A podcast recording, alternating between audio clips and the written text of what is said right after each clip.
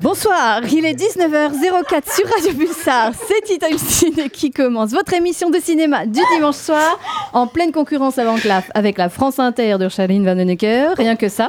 Ensemble jusqu'à 21h pour Aussi parler. professionnel. Ils sont encore là Alors, Il oui. faut encore émission Oui, Ah, il c'est faut bon, c'est encore émission. Euh, elle a un petit aparté, elle a, elle a donné une, euh, une petite interview et elle a fait une, euh, une petite aparté dans son émission de, de ce soir. Vous pouvez l'écouter en podcast. On est ensemble jusqu'à 21h pour parler, nous, de cuisine de nature, de cinéma, mais aussi de vol de diamants et de super-héros, avec une équipe chic et choc, dans la joie, toujours dans la bonne humeur, parfois, et dans la bonne foi, bah, jamais.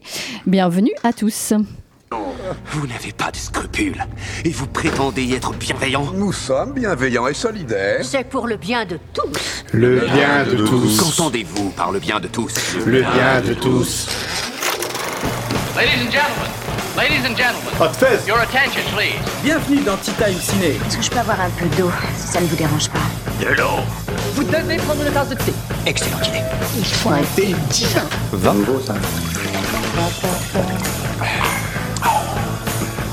Très astucieux. Joli cocktail. Splendid. Ça, c'est délicieux. Oh, c'est génial. Ah, je savais bien que ça serait bon. Oh bah alors ça quand même, ça se voit pas tous les jours. Tu me permets que je goûte C'est insupportable. Maintenant, il est fier.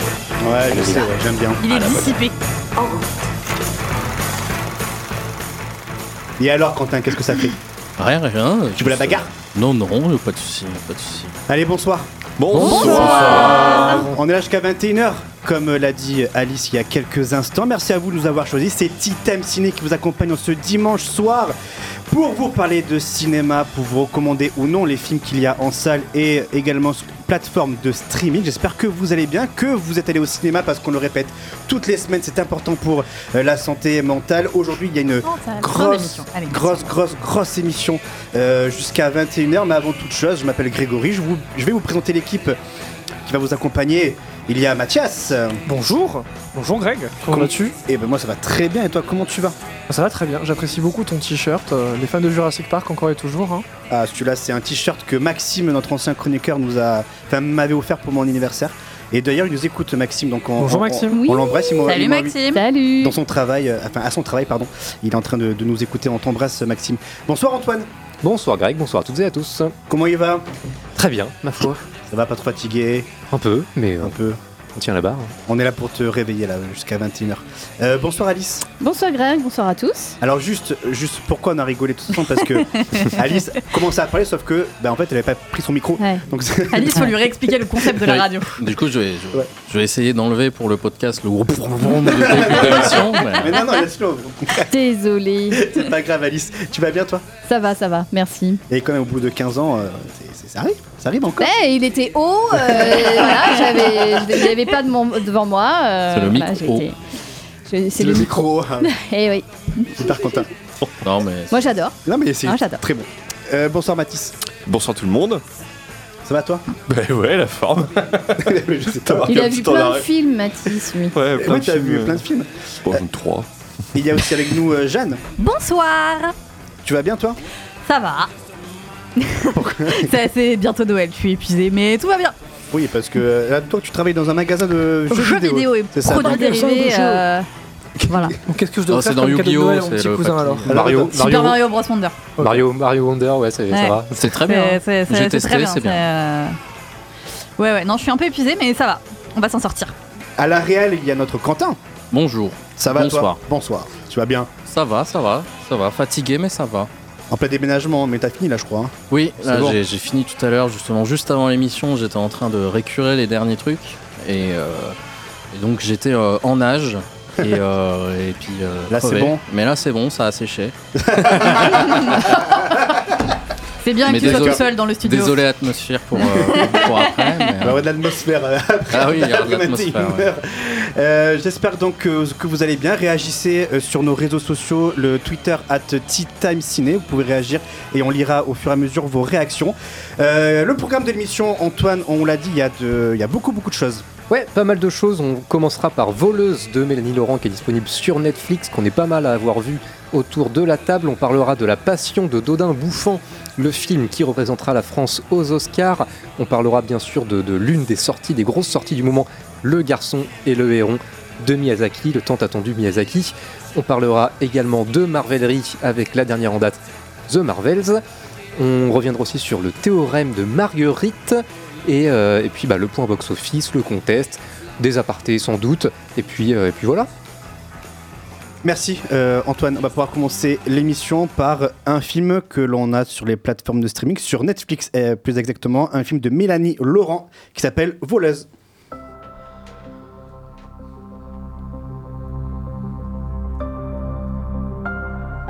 Non, ça c'est la musique. Ah euh, oui, c'est la musique. c'est la musique, Quentin. C'est bon, c'est bon, pardon. Tu Je vois suis fatigué. truc, tu me le rapportes. T'inquiète. Tu choisis ton équipe comme tu veux. Vous savez comment on me surnomme? Non. Le cerveau. Je crois que c'est ironique. Pour le pilote, vous vous rendez sur le circuit du Mans et vous demandez Sam. Non mais faut qu'on lui paye un verre. Et des fringues. Pour les armes, demandez un certain Clarence. Ça, qu'est-ce que c'est? Un fruit. Une grenade. Une grenade dans une grenade. C'est l'idée. Et du coup là par exemple, il y a quoi là-dedans? Ça? Ouais. C'est un œuf. Adèle Exarchopoulos, Mélanie Laurent, Manon Brèche, Isabelle Adjani, Félix Moati, aussi Philippe Catherine. Bref, un joli casting pour ce film de Mélanie Laurent. Tout le monde l'a vu autour de la table. Euh, Enfin, tout le monde, plus euh, la Presque. moitié, presque tout le monde, puisque Il Mathias a vu. village euh, Tout le- tiré du. tout- tout le Non, monde l'a ça. presque vu en entier. T'as vu que la, la moitié, toi, Mathias Ah, j'ai vu que la moitié, mais je regarderai la deuxième moitié en rentrant, hein, ça c'est certain. Très bien. Euh, donc, on va pouvoir en discuter longuement de ce film, donc disponible sur Netflix. Euh, je vais, qui, qui veut commencer, tiens, à, à parler du film Voilà, je vois que vous êtes hyper motivé. Ça, c'est toute la question Attends, c'est piège. Mathias qui va commencer. C'est. Alors, quand, en fait, quand, on est, quand on est dans une émission de bande, il faut jamais dire qui veut parce qu'il y a jamais personne qui veut. Donc je vais Ah, tu, tu désigner. désignes. Donc je vais désigner ma Mathis, complètement au hasard. Aïe, aïe, aïe. Alors, Ah, bah, Mathis. c'est- Vous allez mieux désigner la personne qui a plus, enfin, qui a apprécié le film en fait, euh, ou euh, Euh, bah, pas trop de reproches à faire au film. Je sais pas, quelqu'un a apprécié le film autour de cette table ou pas euh Plus ou moins. hein. Moi, je l'ai pas fini. Non. ouais. Ah, j'ai pas fini, mais j'ai bien aimé. Mais je trouve ça quand même drôle que la bande-annonce, il y ait littéralement trois des pires moments du film dedans. Vraiment. C'est le début de la bonne annonce. le- hein. Le, mo- le moment sur le circuit, c'était gênant. Ah oui. Euh, ah, euh, Isabelle Adjani, c'est extrêmement gênant. Et il y avait un troisième moment gênant que j'ai oublié. Mais. Euh... Euh, les, les- le- Bah, le- les grenades. Ah, euh, Philippe Catherine, ouais. Oh, ah non, Philippe Philippe Catherine Catherine. Oh, Et les grenades aussi, oui. Mais comme tu disais, Mathias, oui, c'est c'est le film de la gênance, voilà. Euh, Ah, c'est bien vendu. Moi, je, je le résume un peu comme ça. Alors, euh, donc oui, comme tu disais, c'est réalisé par Mélanie Laurent. J'ai pas vraiment vu beaucoup de films réalisés par Mélanie, Mélanie Laurent. Par contre, oui, le, le- le- le cinéma d'action, c'est pas fait pour elle, quoi. Oh, le Euh, documentaire non plus, je te rassure. Ah bon, d'accord, bon. L'acting Ah oui, c'est- aussi, c'est vrai pas bon. hein. La- Il va la charger là-bas. Là. Mais, euh, alors c'est vendu comme, euh, comme un film d'action euh, made in Netflix et c'est en fait euh, ça remplit cahier des charges des films d'action Netflix hein, comme, on, comme on a pu en voir euh, précédemment. hein. Euh, c'est tout aussi indigent techniquement, visuellement, c'est c'est absolument dégueulasse euh, visuellement. Là, ça commence avec une, une espèce de scène de course poursuite filmée en Corse. Alors, On fait passer les, les montagnes corses pour les montagnes suisses, hein, pour nous prendre Alors, pour des cons dès Au le début, début. c'est hein. en Suisse et pas en Corse en fait. Oui, mais c'est filmé en Corse. Oh les salauds Ah bon Bah ça se voit Comment que c'est tu filmé en sais Corse. Bah ça se voit quand même. Je sais pas, je suis Ça- jamais allée en Corse, Je moi, connais pas, perso, donc, euh, Mais Mélanie Laurent, rends-nous l'argent là Tu Oh. passes tes vacances en Corse ou quoi, Mathis? Mais non, mais je- Bah, la Suisse, c'est vert. C'est vert, Là, c'est pas vert. C'est c'est- Donc, c'est c'est complètement la Suisse. pinède, c'est complètement cramé. Enfin voilà. Donc déjà, on nous prend pour les cons dès le début. C'est une espèce de scène de course poursuite avec Alors que des. personne n'avait remarqué. hein. Putain, on se fait engueuler, j'ai l'impression. Mais, mais t'as aimé ou pas, toi? Je suis- j'ai- j'ai détesté. euh, j'ai- Ça a été une perte de temps. En même temps, le En premier même truc temps, ça qu'il aurait a été dit, étonnant, c'est- hein. C'est indigent techniquement, c'est dégueulasse. On nous dit que Après, ça a il été disait, filmé en Bretagne, j'aime bien. c'était le Verdon, je vous le dis, je suis sûr. mais euh, mais ouais. C'est vrai que ça aurait été étonnant après tout ça de dire Mais j'ai adoré par contre. C'est- J'ai passé un très bon moment. C'est parce qu'au début, C'est au la début il a dualité. dit qu'il avait aimé, c'est pour ça. Non, en il a fait, dit donc, faudrait euh, donner la parole à quelqu'un qui a aimé. Oui. Ah, Mais oui, parce que là, je vais, je- je- je démarrer le film, là, je vais le boxer. Mais oui, le prologue est absolument immonde. Je veux dire, cette scène de course-poursuite, là, à travers les, les arbres euh, filmés, avec vite fait des drones, et les plans resserrés sur euh, Adèle Exarchopoulos et Mé- Mélanie Laurent, où on voit très bien que c'est un fond vert, euh, on voit même pas les, les, les Est-ce que plans t'as là. vu l'aigle? L'aigle Oui, en où elle saute, où elle saute après en, en Ouais. wingsuit. Ouais. Ça, ça pareil avec cette espèce de dialogue où elle discute de je sais pas quoi, je crois de, de leur mec, de leur relation. ça, ouais, le, C'est début du, improbable. le début du prologue, c'est que t'as Mélanie Laurent qui est en train de faire des cabrioles parce qu'elle a Oui. volé les diamants, Et je sais pas parle de sa rupture. Et à côté, le gag, c'est qu'Adèle Exarchopoulos en mode euh, Attends, euh, j'ai Karim qui m'appelle, et là, il est en train de me larguer. Et ça marche Ça pas ne marche du tout. pas Ça marche pas du tout. Aucune blague dans le film parce que ça se veut en fait une espèce de buddy movie Oh en non. fait. euh, Ça, je suis non, pas d'accord avec toi. Mais en fait, ça se veut, ça se veut être une sorte de buddy movie, mais tout le monde n'est pas Shane Black. Et je pense que la personne qui a écrit ce, ce script-là n'est pas Shane Black, voilà, et devrait s'inspirer du travail de, de Shane Black sur des, des films comme True, comme De qui True Romance ou. euh, Alors, tu, Oui. serais, tu serais étonné de savoir l'œuvre, enfin, de qui est l'auteur dont est inspiré le, le film. Entre autres. Non, il y, a- il y a trois. Entre autres. il y a trois. C'est tiré d'une BD. Euh, dont, dont j'ai mangé le nom et parmi les trois qui ont, qui ont coécrit cette BD, il y a Bastien Vives. Bastien Vives. Et voilà. Donc, euh, le film de la gênance, ceci C'est le mec qui était sur. euh, attends, la. La semaine, oui. La semaine. Ah oui, d'accord. Ah, c'est si le mec qui écrivait des, bandes dessinées ou. euh, Pédopornographique. Ah ouais, Merci très beaucoup. Oui, J'allais décrire le synopsis, mais je pense que. c'est lui. Mais ouais, d'accord. Bon, bah, en tout cas, en termes de buddy movie, ça ne marche pas du tout. Parce que je trouve que le tandem Exarchopoulos et Meilan, ça ne marche pas. Je suis pas Et en fait, elles- elles sont pas dans le même film. tout d'accord avec toi. Moi, j'ai l'impression qu'elles sont pas dans le même film. En plus, celle Exarchopoulos, ça joue pas. Elle est, elle est au naturel. Elle est en mode. ouais, Ah, c'est mais pour moi, une fois, ça marche. C'est la première fois en 10 films que je Ouais, dis putain, je ça pas. marche. Moi j'ai l'impression qu'elle s'enferme dans la même interprétation, donc c'est un peu énervant. Euh, donc euh, au niveau de l'alchimie, c'est pas bon, ça ne marche pas du tout. Comme je disais tout à l'heure, la mise en scène, mais c'est un enfer, c'est filmé, mais n'importe comment. On en parlait en off que Mélanie Laurent, elle a tourné pour Michael Bay sur euh, Six Underground, et elle parlait en interview comme quoi c'était euh, absolument génial de tourner avec lui. Fallait un peu observer ce qu'il faisait sur ses tournages, comment il tournait ses scènes d'action. Effectivement, après, elle a c'est- pas le même budget, ni, les, ni le même matos. elle a pas le même budget, mais, Tout mais le monde ne peut pas faire du Michael Bay. hein. mais, mais, mais, mais, mais si, elle, si elle vante autant ses mérites, c'est un peu de, de, de, de toucher un peu la fibre de son cinéma, qui est effectivement un bordel. euh, la scène d'action de Michael Bay, c'est un bordel sans nom. hein. Il brise toutes les règles du montage, du découpage, mais une espèce de folie qui se dégage de, de ces scènes d'action, et elle aurait pu s'en imprégner ses- dans, dans son film. Mais pas du tout, c'est plat, et c'est. Je, je redis, c'est extrêmement gênant. La scène du plan A3, là, euh, où, euh, où Adèle Exarchopoulos rencontre un mec et un deuxième mec euh, débarque, c'est absolument gênant. J'ai tout pris au second degré, moi. Ouais, la, la- la scène de drague, la scène de drague avec les flingues, mais pareil, mais c'est d'une gênance, C'est drôle, lourdeur, c'est euh, drôle. mais C'est dingue. bon, mais c'est drôle. La scène de danse là pour abattre le mec, ça a déjà été vu dans d'autres films. Mais alors là, c'est filmé, t'es là un clip qu'on aurait pu voir à l'époque sur Enfin, M6 pour le coup, Music ça a été vu 6 dans Charlie, c'est drôle de dame, et c'est carrément un, un copier-coller. Et Isabelle, Adjani. dire, c'est vraiment bien pompé sur, euh, sur les drôles de dames, hein, enfin ce film. Enfin, en les tout cas, statues vraiment... aussi, quand ils sont dans les Oui. statues aussi. Et- Je sais pas si Ah, c'est là que je me suis arrêtée. Oui, oui, ça marche. Ah, tu t'es arrêté Ouais, je me suis arrêtée à ce moment-là, ouais. Quand elles Ah sont, elles chier, euh, planquées dans les statues dans, une, dans la chapelle. Oh. Moi, ça Ouais. aussi, c'est Charlie. et- Je me et- suis et arrêtée à ce moment-là parce que j'étais en mode, mais qu'est-ce que je suis en train de regarder là? Et voilà, j'ai arrêté du coup. Mais ouais, mais c'est c'est J'ai na- pas boudé c'est mon n'importe quoi. plaisir, moi, quand même. Je sais pas. Enfin, effectivement, il y a des choses qui fonctionnent pas. Euh, mais, mais en même temps, je, je sais pas, je me suis, je me suis pris au jeu. J'ai trouvé que le duo fonctionnait quand même bien. En fait, j'ai senti qu'il y avait un réel plaisir à jouer tous les, deux- à toutes les deux. Euh, effectivement, je te rejoins, Adèle et Exarchopoulos. c'est- T'as l'impression qu'elle joue pas, t'as l'impression qu'elle est comme ça dans la vraie vie. Bon, euh, mais ça fonctionne. Alors, elle est assez agaçante parce qu'elle parle, elle parle, elle parle, elle parle. Mais ça, ça fonctionne assez bien. Et puis, euh, Mélanie Laurent, c'est pareil. Parfois, j'ai l'impression qu'elle est à moitié dans l'improvisation, à moitié dans le jeu. Et, et qui prennent un malin plaisir à, à- à déconner aussi avec, avec ces acteurs euh, de second rôle qui sont quand même assez, euh, assez réjouissants. Euh, moi, je trouve que Philippe Catherine, ça, ça, ça fonctionne pas mal. Et puis Félix Moati, il est quand même adorable. Il est trop Et- Il est trop mimi. C'est pas Et la je- vidéo, ça mais non, mais il est adorable, il est adorable dans le sens où, où lui aussi il prend plaisir et puis euh, et puis c'est voilà, il, il est espiègle, c'est j'ai l'impression qu'il se marre aussi et, et je trouve que pour moi ça enfin ça a communiqué.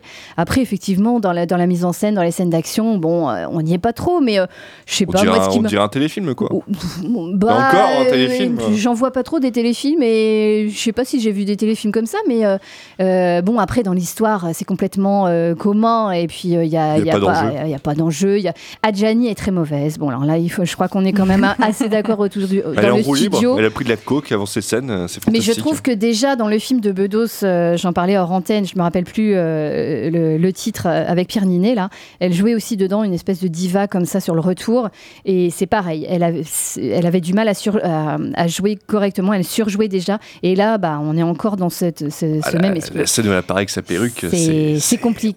Co- Comme dirait Antoine, c'est compliqué. Euh, mais après, moi, je- j'ai pas boudé mon plaisir en regardant ce film. Je sais pas, c'est un petit, euh, le petit plaisir coupable On de aurait dû commencer par toi en fait. Non, mais moi je vais, je vais, je vais faire un petit peu le, le mélange des deux parce qu'à la fois je suis pas, je suis pas sûr d'avoir vraiment aimé le film et en même temps il y a pas mal de points qui sont malgré tout positifs. Euh, c'est vrai qu'on est sur un film de casse assez classique où on a, où on a donc Carole et Alex qui sont Adèle, et, Adèle Exarchopoulos et Mélanie Laurent qui, euh, qui doivent faire un dernier casse pour, euh, pour Marraine, donc Isabelle Gianni, et c'est bon, alors, le grand classique de c'est le dernier casse, et ensuite on se retire, on est libre, on, hop, on met les doigts de pied en éventail, et, euh, et on se repose.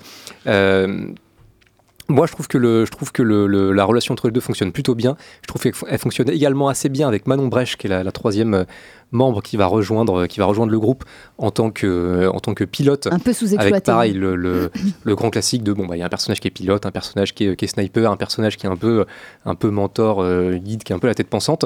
Le problème de tout ça, c'est que bon, Mélanie Laurent, qui est la tête pensante, elle pense pas grand chose non plus pendant, pendant tout le film, dans, dans son archive de personnage, parce que tout le tout le principe du casse et même toute, euh, toute l'organisation du casse, en fait, c'est euh, c'est le personnage de Philippe Catherine qui va l'organiser.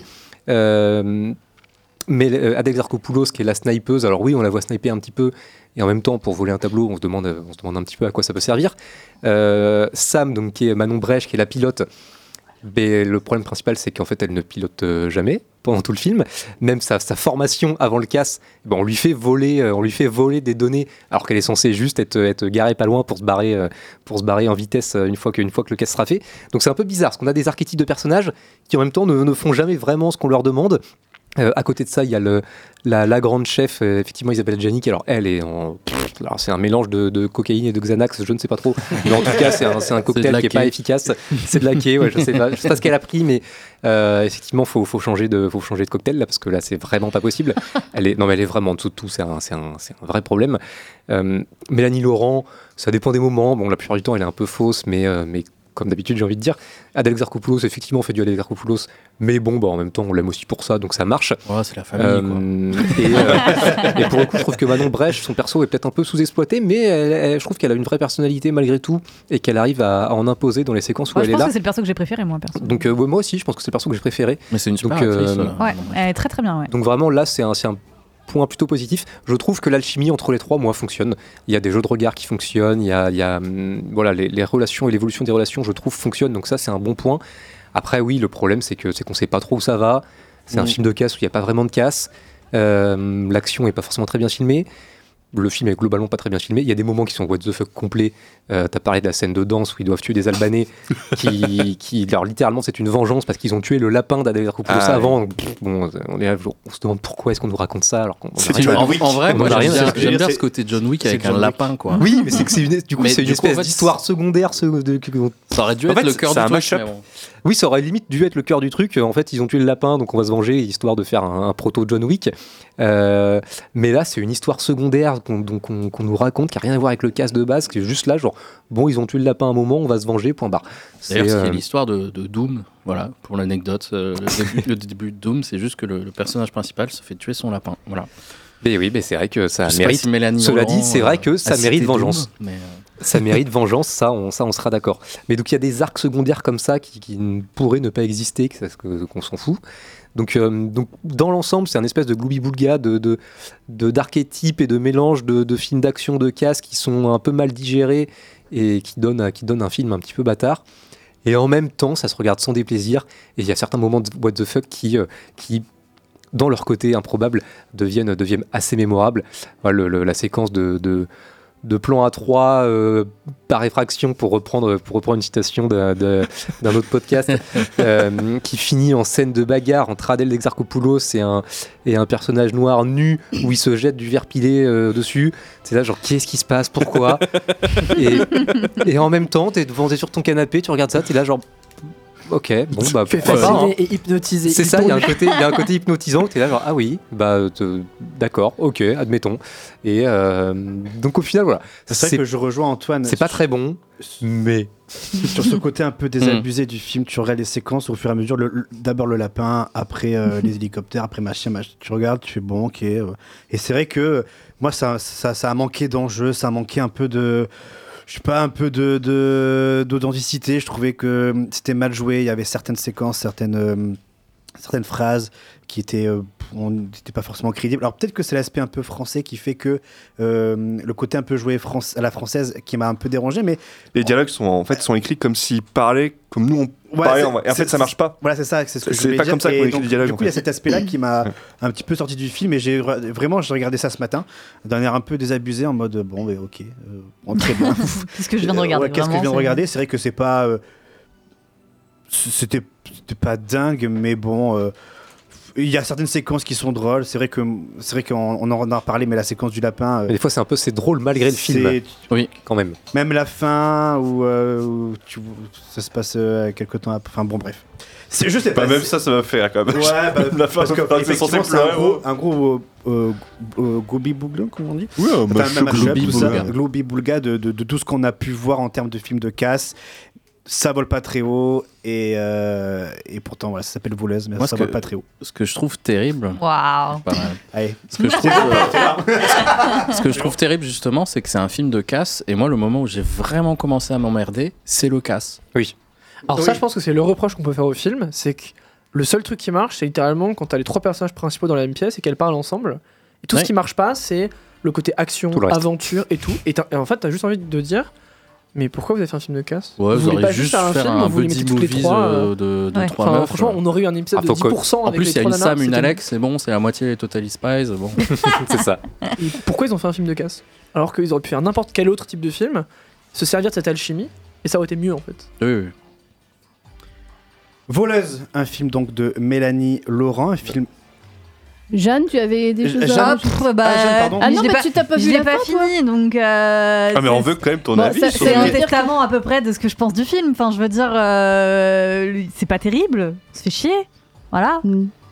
Et C'est c'est- je trouvais que la première partie, ça allait encore. Si tu sentais que c'était pas terrible, mais que ça se regardait.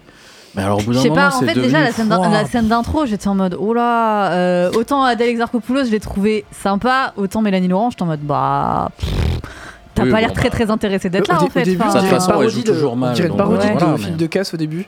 Quand tu enchaînes genre Mélanie Laurent dans le prologue avec cette espèce de gag où elle est pas du tout sur le même jeu qu'Adèle Exarchopoulos, quand après t'as Adjani et ensuite Philippe Catherine, tu dis que c'est une parodie de film de casse.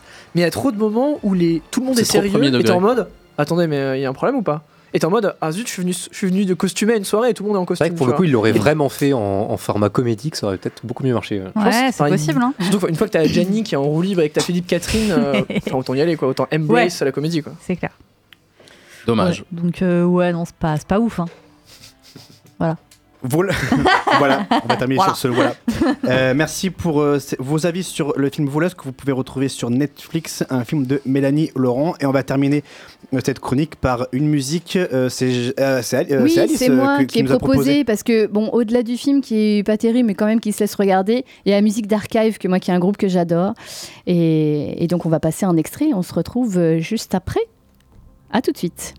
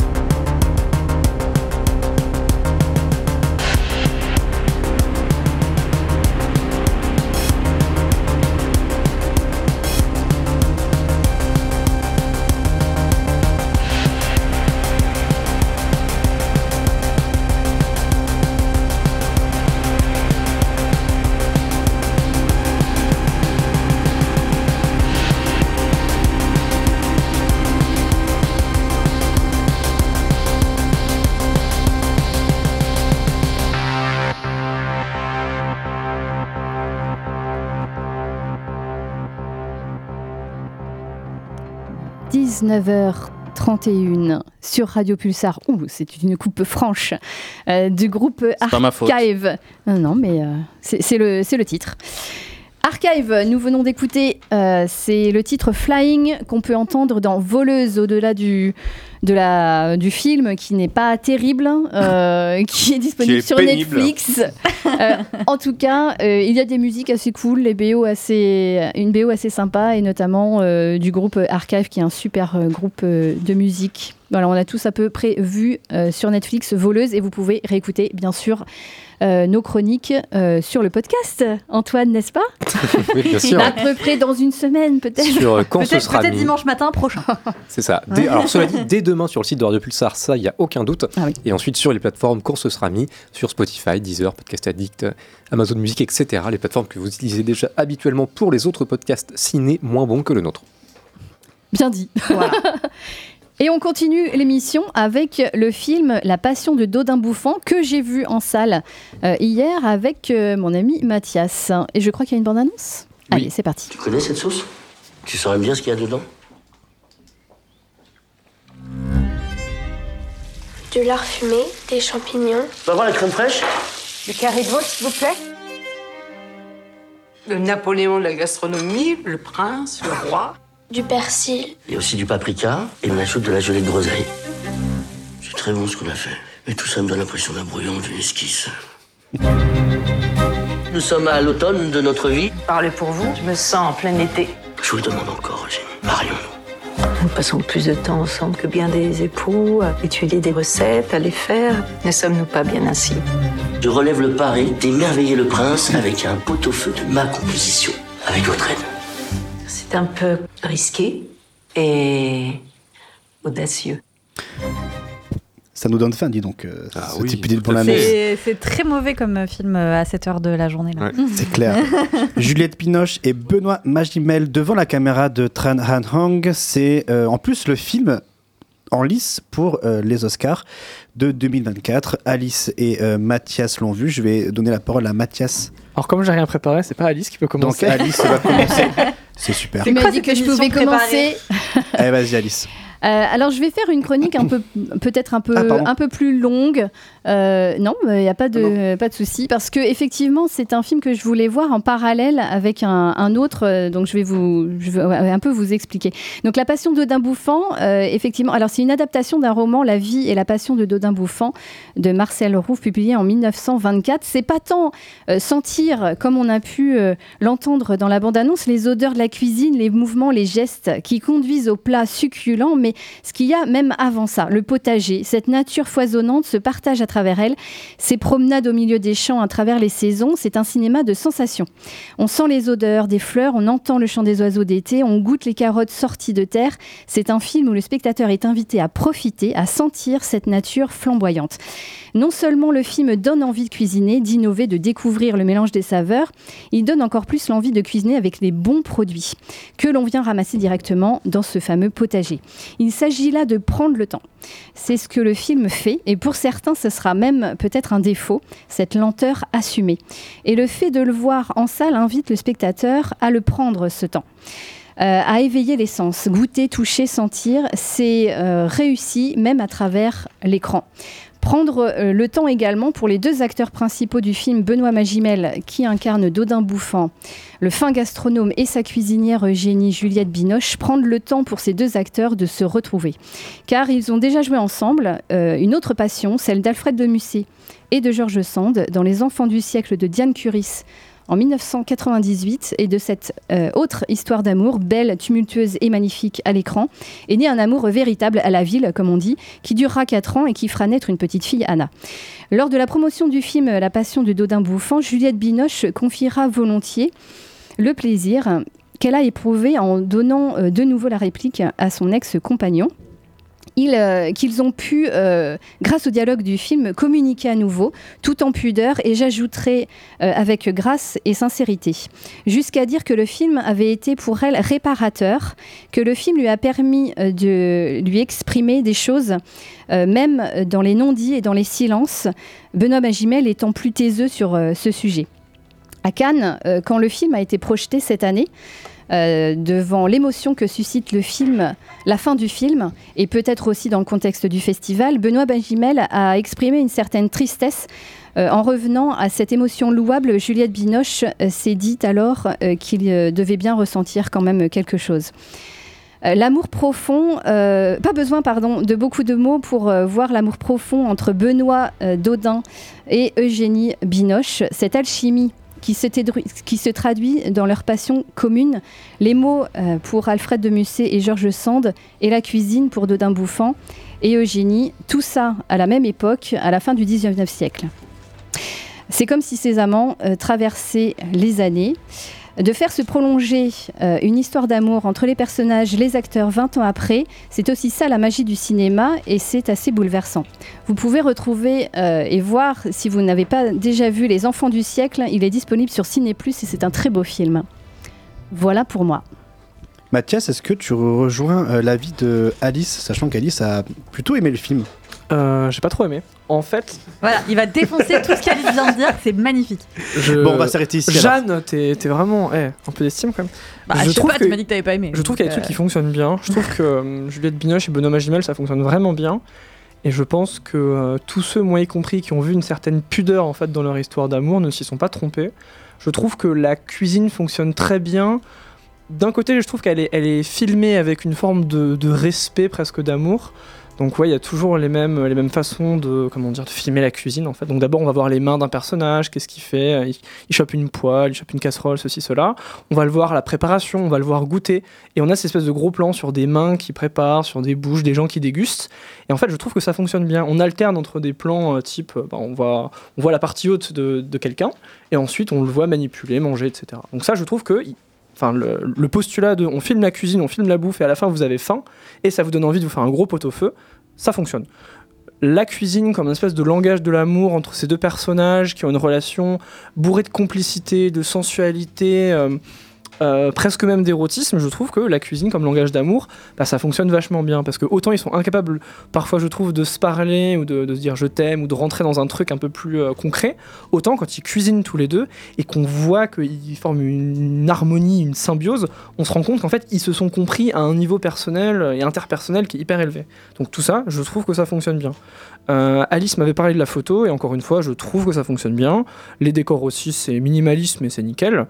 Là où je suis un peu moins fan, c'est surtout la question de rythme. Il y a vraiment un moment où pendant 10 ou 15 minutes j'ai roupié parce que je trouvais qu'il n'y avait pas d'enjeu.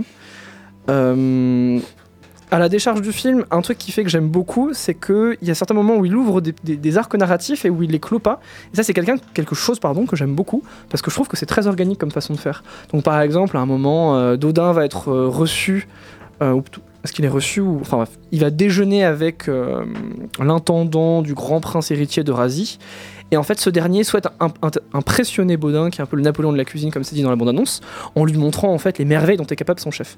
Et donc du coup Baudin va déguster le repas et il va se dire bon c'était pas si dingue que ça à mon tour je vais organiser un repas et je vais l'impressionner et on n'a pas la conclusion de cet arc et je trouve que c'est bien parfois parce qu'en fait ça nous permet juste de glaner des informations et de nous rendre compte que bah oui Baudin c'était vraiment une espèce de conquérant de la cuisine ce mec qui avait du C'est nez. Dodin. hein. Dodin. Ah, c'est Baudin, Baudin, oh c'est. C'est autre chose. Ah, c'est C'est c'est pas. C'est ceux qui vont en Thaïlande là, c'est ça Non, c'est ça, c'est pas voilà, c'est Non, Dodin. c'est- Dodin. ouais. Mais Dodin bouffant. Autre Dodin, chose. Dodin. Après, on va en parler si tu veux, mais pas maintenant. Mais en Jamais. définitive, je trouve que le film jamais, c'est bien. est quand même lent. Je trouve qu'il y a certains moments où ça manque d'enjeu. Je trouve qu'en fait, la mise en scène, quand on s'écarte des, des- de certains plans séquences qui sont un peu glorieux pour la cuisine, je trouve qu'il n'y a pas tant de choses que ça qui sont racontées par la mise en scène.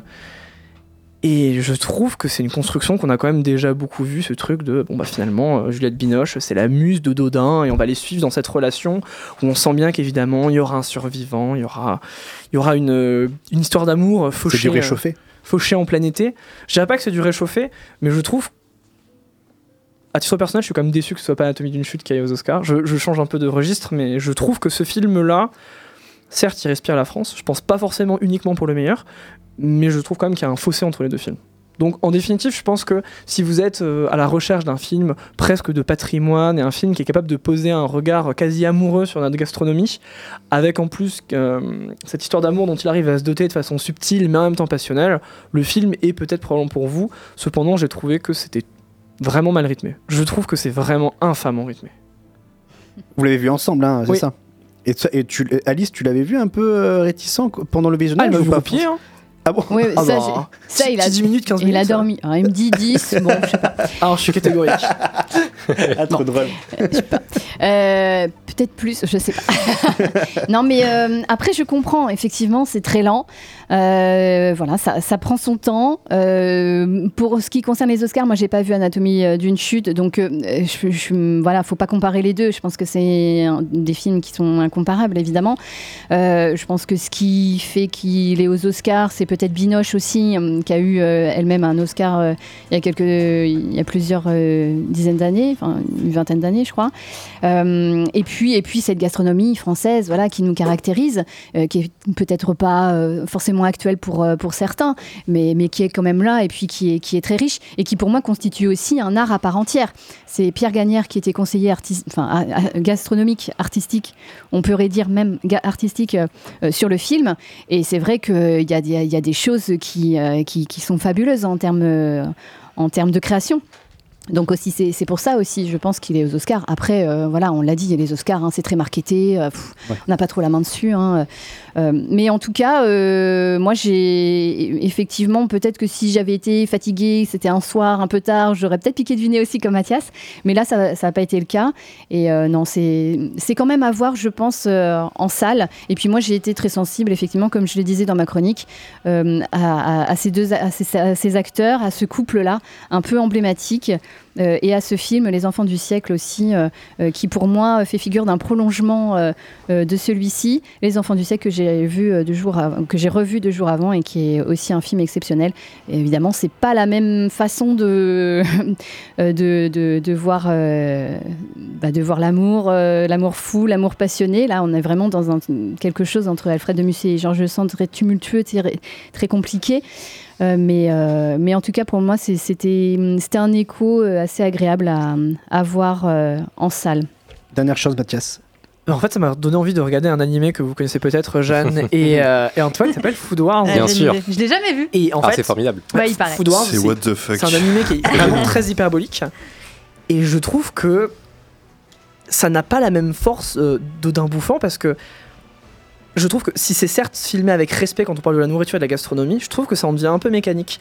Et il y a parfois où j'aimerais plus que ça s'emballe sur la mise en scène, ou presque qu'on rentre dans l'hyperbole, parce que quand même, les personnages qu'on voit, ils sont en train de goûter au top du top de notre gastronomie, parce que manifestement, ce que Dodin est capable de faire avec, euh, avec Eugénie, c'est vraiment le, le meilleur de ce qui se faisait à, à ce temps-là. Et à part voir des tables de notaires qui boivent du vin, ils sont en mode Oh, c'est vraiment très très bon, bordel. J'aimerais en avoir plus en fait. Ah, alors vraiment, que dans- j'aimerais. alors que dans j'aimerais- Food Wars, quand ils aiment les plats, ils finissent à poil. j'aimerais vraiment de l'hyperbole, j'aimerais vraiment ressentir en fait ce qu'ils ressentent une fois qu'ils ont mangé.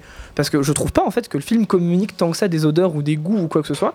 Je trouve qu'en fait il est plutôt laborieux, un télo et un peu mécanique. La passion de Dodin ouais. bouffant. Oui, Qui non, mais fait- regardez Food Wars, hein, sinon c'est vrai que c'est formidable. Ouais, un jour quand j'aurai le temps. que vous pouvez retrouver euh, dans toutes vos salles euh, puisqu'il vient de sortir. Euh, c'est le film en lice pour les Oscars euh, 2024 et il a eu le prix de la mise en scène en plus euh, du coup au Festival de Cannes. Mise en scène qui ne t'a pas plu, euh, Mathias. Je pense qu'on a bien compris, mais par contre Alice a aimé le film. Donc allez faire votre propre avis dans toutes vos salles à côté de chez vous. Euh, prochain film, c'est le dernier Miyazaki, le garçon et le héron. Maito, Maman. sauve-moi. Maman J'arrive Mon petit Maito, maintenant c'est moi qui vais être ta maman. Il se passe parfois des choses étranges dans notre manoir. Maito, sauve-moi Oiseau stupide, je t'ordonne de le guider dans notre monde. Mais toi, d'où tu viens Cette mer, ici-bas, est maudite. Maito, je suis à la recherche de mon successeur. C'est toi Qu'est-ce que tu viens faire ici? Sauve-toi, Maito Dans mon monde, il reste tant de choses à faire. Maman Maito, accepterais-tu de continuer mon œuvre?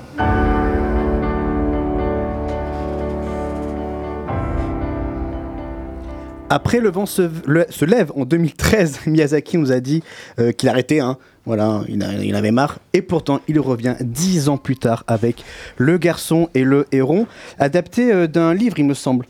Ouais, d'un livre euh, plutôt pour enfants, il me semble. C'est, je je, je l'ai plus, euh, j'ai plus le titre en tête. Et, euh, et alors, en tout cas, le, le- je pense que le titre c'est le même que le, le titre original, c'est Comment vivrez-vous? C'est ça, Et voilà. vous, comment vivrez-vous? Qui est donc le, le titre original du, du film, qui a, été, qui a été renommé ici en France et en, et en Europe d'ailleurs, parce que c'est le titre aussi anglais, euh, Le Garçon et le Héron. Je ne sais pas trop pourquoi, je pense pour faire une référence un petit peu euh, au titre des Fables de La Fontaine, j'imagine, pour Ouais. euh, retrouver un peu ce côté fable. Mais, euh, mais c'est vrai que c'est un titre que je trouve assez.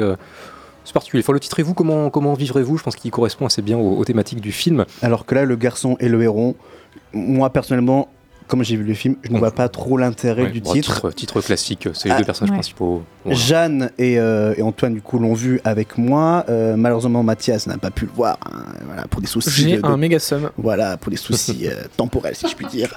C'est pas du temps. Euh, Il y alors, a Mathis aussi. Hein. Ah, mais le ah il y a Mathis aussi. Le pire, Grégory, c'est que je suis allé le voir. Merci, Jeanne. J'ai essayé Non, mais, et j'ai pas pu parce que, euh, genre, 10 minutes avant le début de la séance, il y avait 200 personnes dans la salle. Ah, J'ai sous-estimé le phénomène euh, Miyazaki en fait. Tu le diffuses toi au C'est CGR au Castille Castille. C'est au Ah mince, tu le diffuses. Ah zut Il a trop le seum. Ah merde, il aura le seum, on va- Un petit peu, je, je dois le reconnaître. On vous embrasse Tap Castille si vous nous écoutez. Il y a aussi Mathis qui l'a vu. Euh, ben, Mathis, je vais commencer par toi parce que Euh, J'ai le, déjà commencé sur Voleuse. le gars, le gars passe à 7 à Poitiers quand même, faut le dire.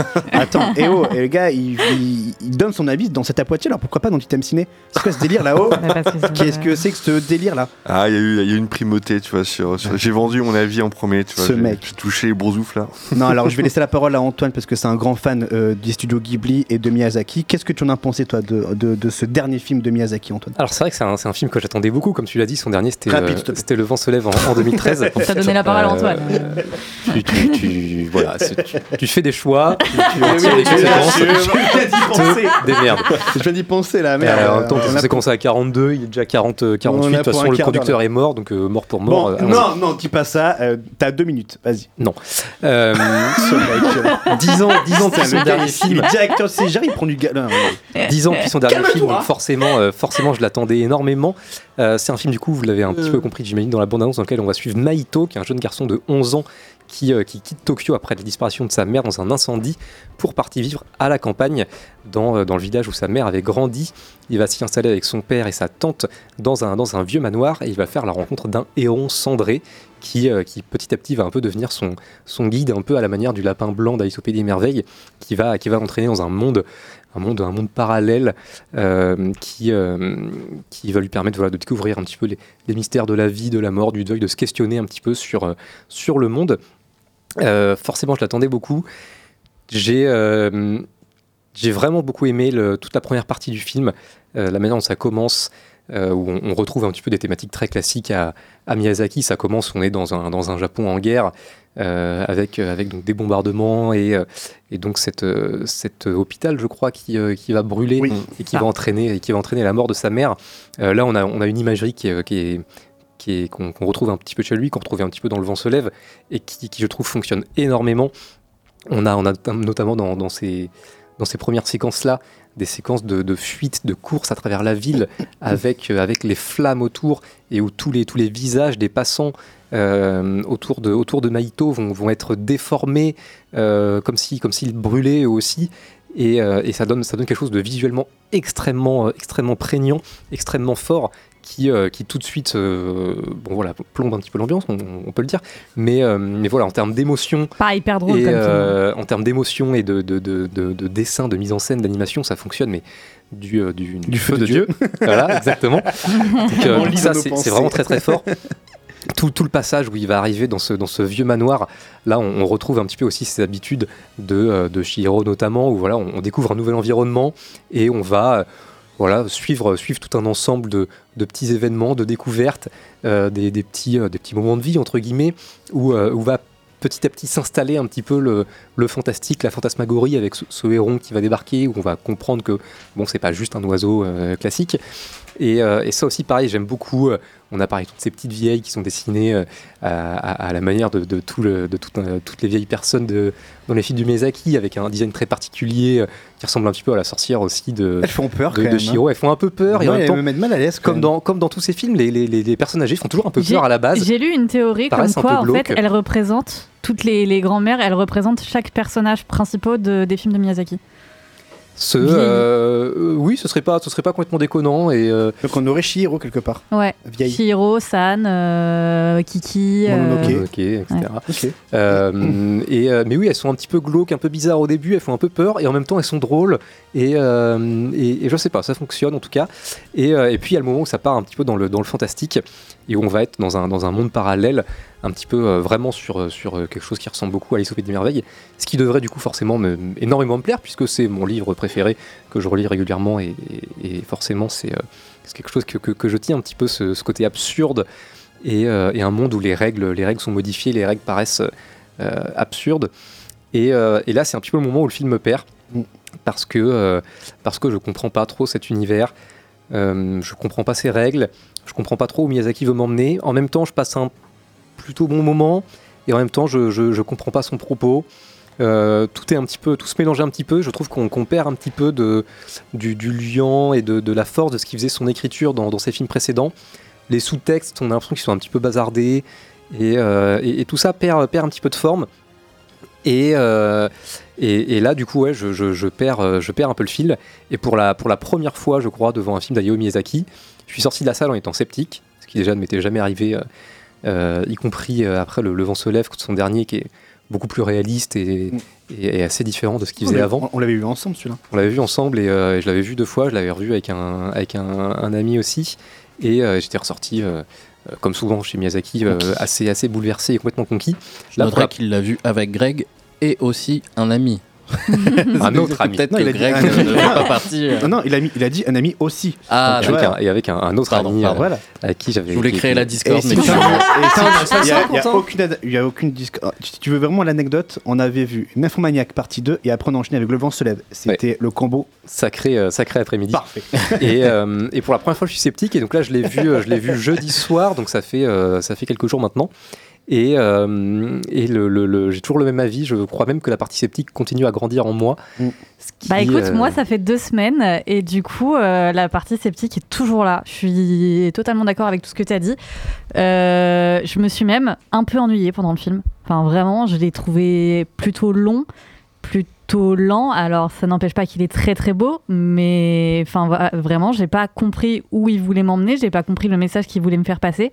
Et Quel est le ouais, message à comprendre Ouais, c'est ça, vraiment. Ah, tu l'as pas là Je me suis, Non, je me suis posé la Je question crois pendant que je tout l'ai- le je crois que je l'ai pas isolé.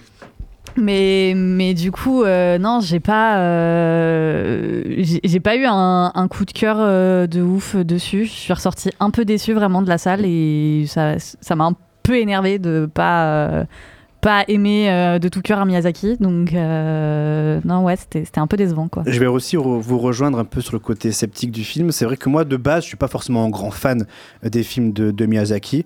Euh, J'en apprécie certains, d'autres que je regarde un peu avec, euh, euh, avec intérêt. Mais bon, c'est pas, c'est voilà, je, ne suis pas en surkiff devant, devant ces films d'animation. Et là, je suis vraiment resté hermétique euh, devant, devant, devant cette œuvre devant laquelle je- je me suis dit, mais où est-ce qu'il veut m'amener? Où est-ce qu'il veut m'emmener Euh, quels sont, euh, Qu'est-ce qu'il veut me raconter par rapport à, à la perte de, du- de la maman de Ma- Maïto. Maïto. Maïto. Maïto. Euh, effectivement, je vais rejoindre Antoine sur le côté, euh, les 30 premières, pre- ouais, 30-45 premières minutes. On est vraiment ancré dans le réel où, euh, où on a euh, toute la vie euh, après le, décès de, sa mère. Donc on voit comment il, essaie de, surmonter ce deuil. Donc il est dans une nouvelle école, dans, un nouveau lieu de vie, dans une nouvelle maison, même euh, un manoir. On- on- il l'appelle comme ça dans, le film un manoir. Et puis, oh, il y a ce héron qui apparaît. Et là, et ben, le film me perd. Euh, je, suis resté complètement sur le bas-côté du film, surtout que lorsqu'il rentre dans ce monde fantastique, ce, monde fantasmagorique, le film me perd complètement et je n'ai, pas su trouver quelle analogie faire par rapport à, ce qu'il a vécu auparavant sur les images que Miyazaki me montre dans cet univers fantasmagorique. Le côté Alice, Alice au pays des merveilles, ça m'a complètement perdu. Donc euh, voilà, je, je n'ai pas trouvé l'intérêt du film. C'est que euh, le, le- le problème de ce monde, euh, de ce monde fantastique, c'est que contrairement à Alice au Pays des Merveilles ou contrairement même à, à d'autres œuvres, oui, les règles sont différentes, les règles peuvent être absurdes, mais elles sont, elles sont claires. Euh, dans Alice au Pays des Merveilles, on nous explique que euh, oui, bah, quand, on, quand on marche en avant, euh, on recule, ça n'a aucun sens, mais, mais c'est clair. Là, on a l'impression que ce, ce monde a un fonctionnement qu'on ne comprend jamais.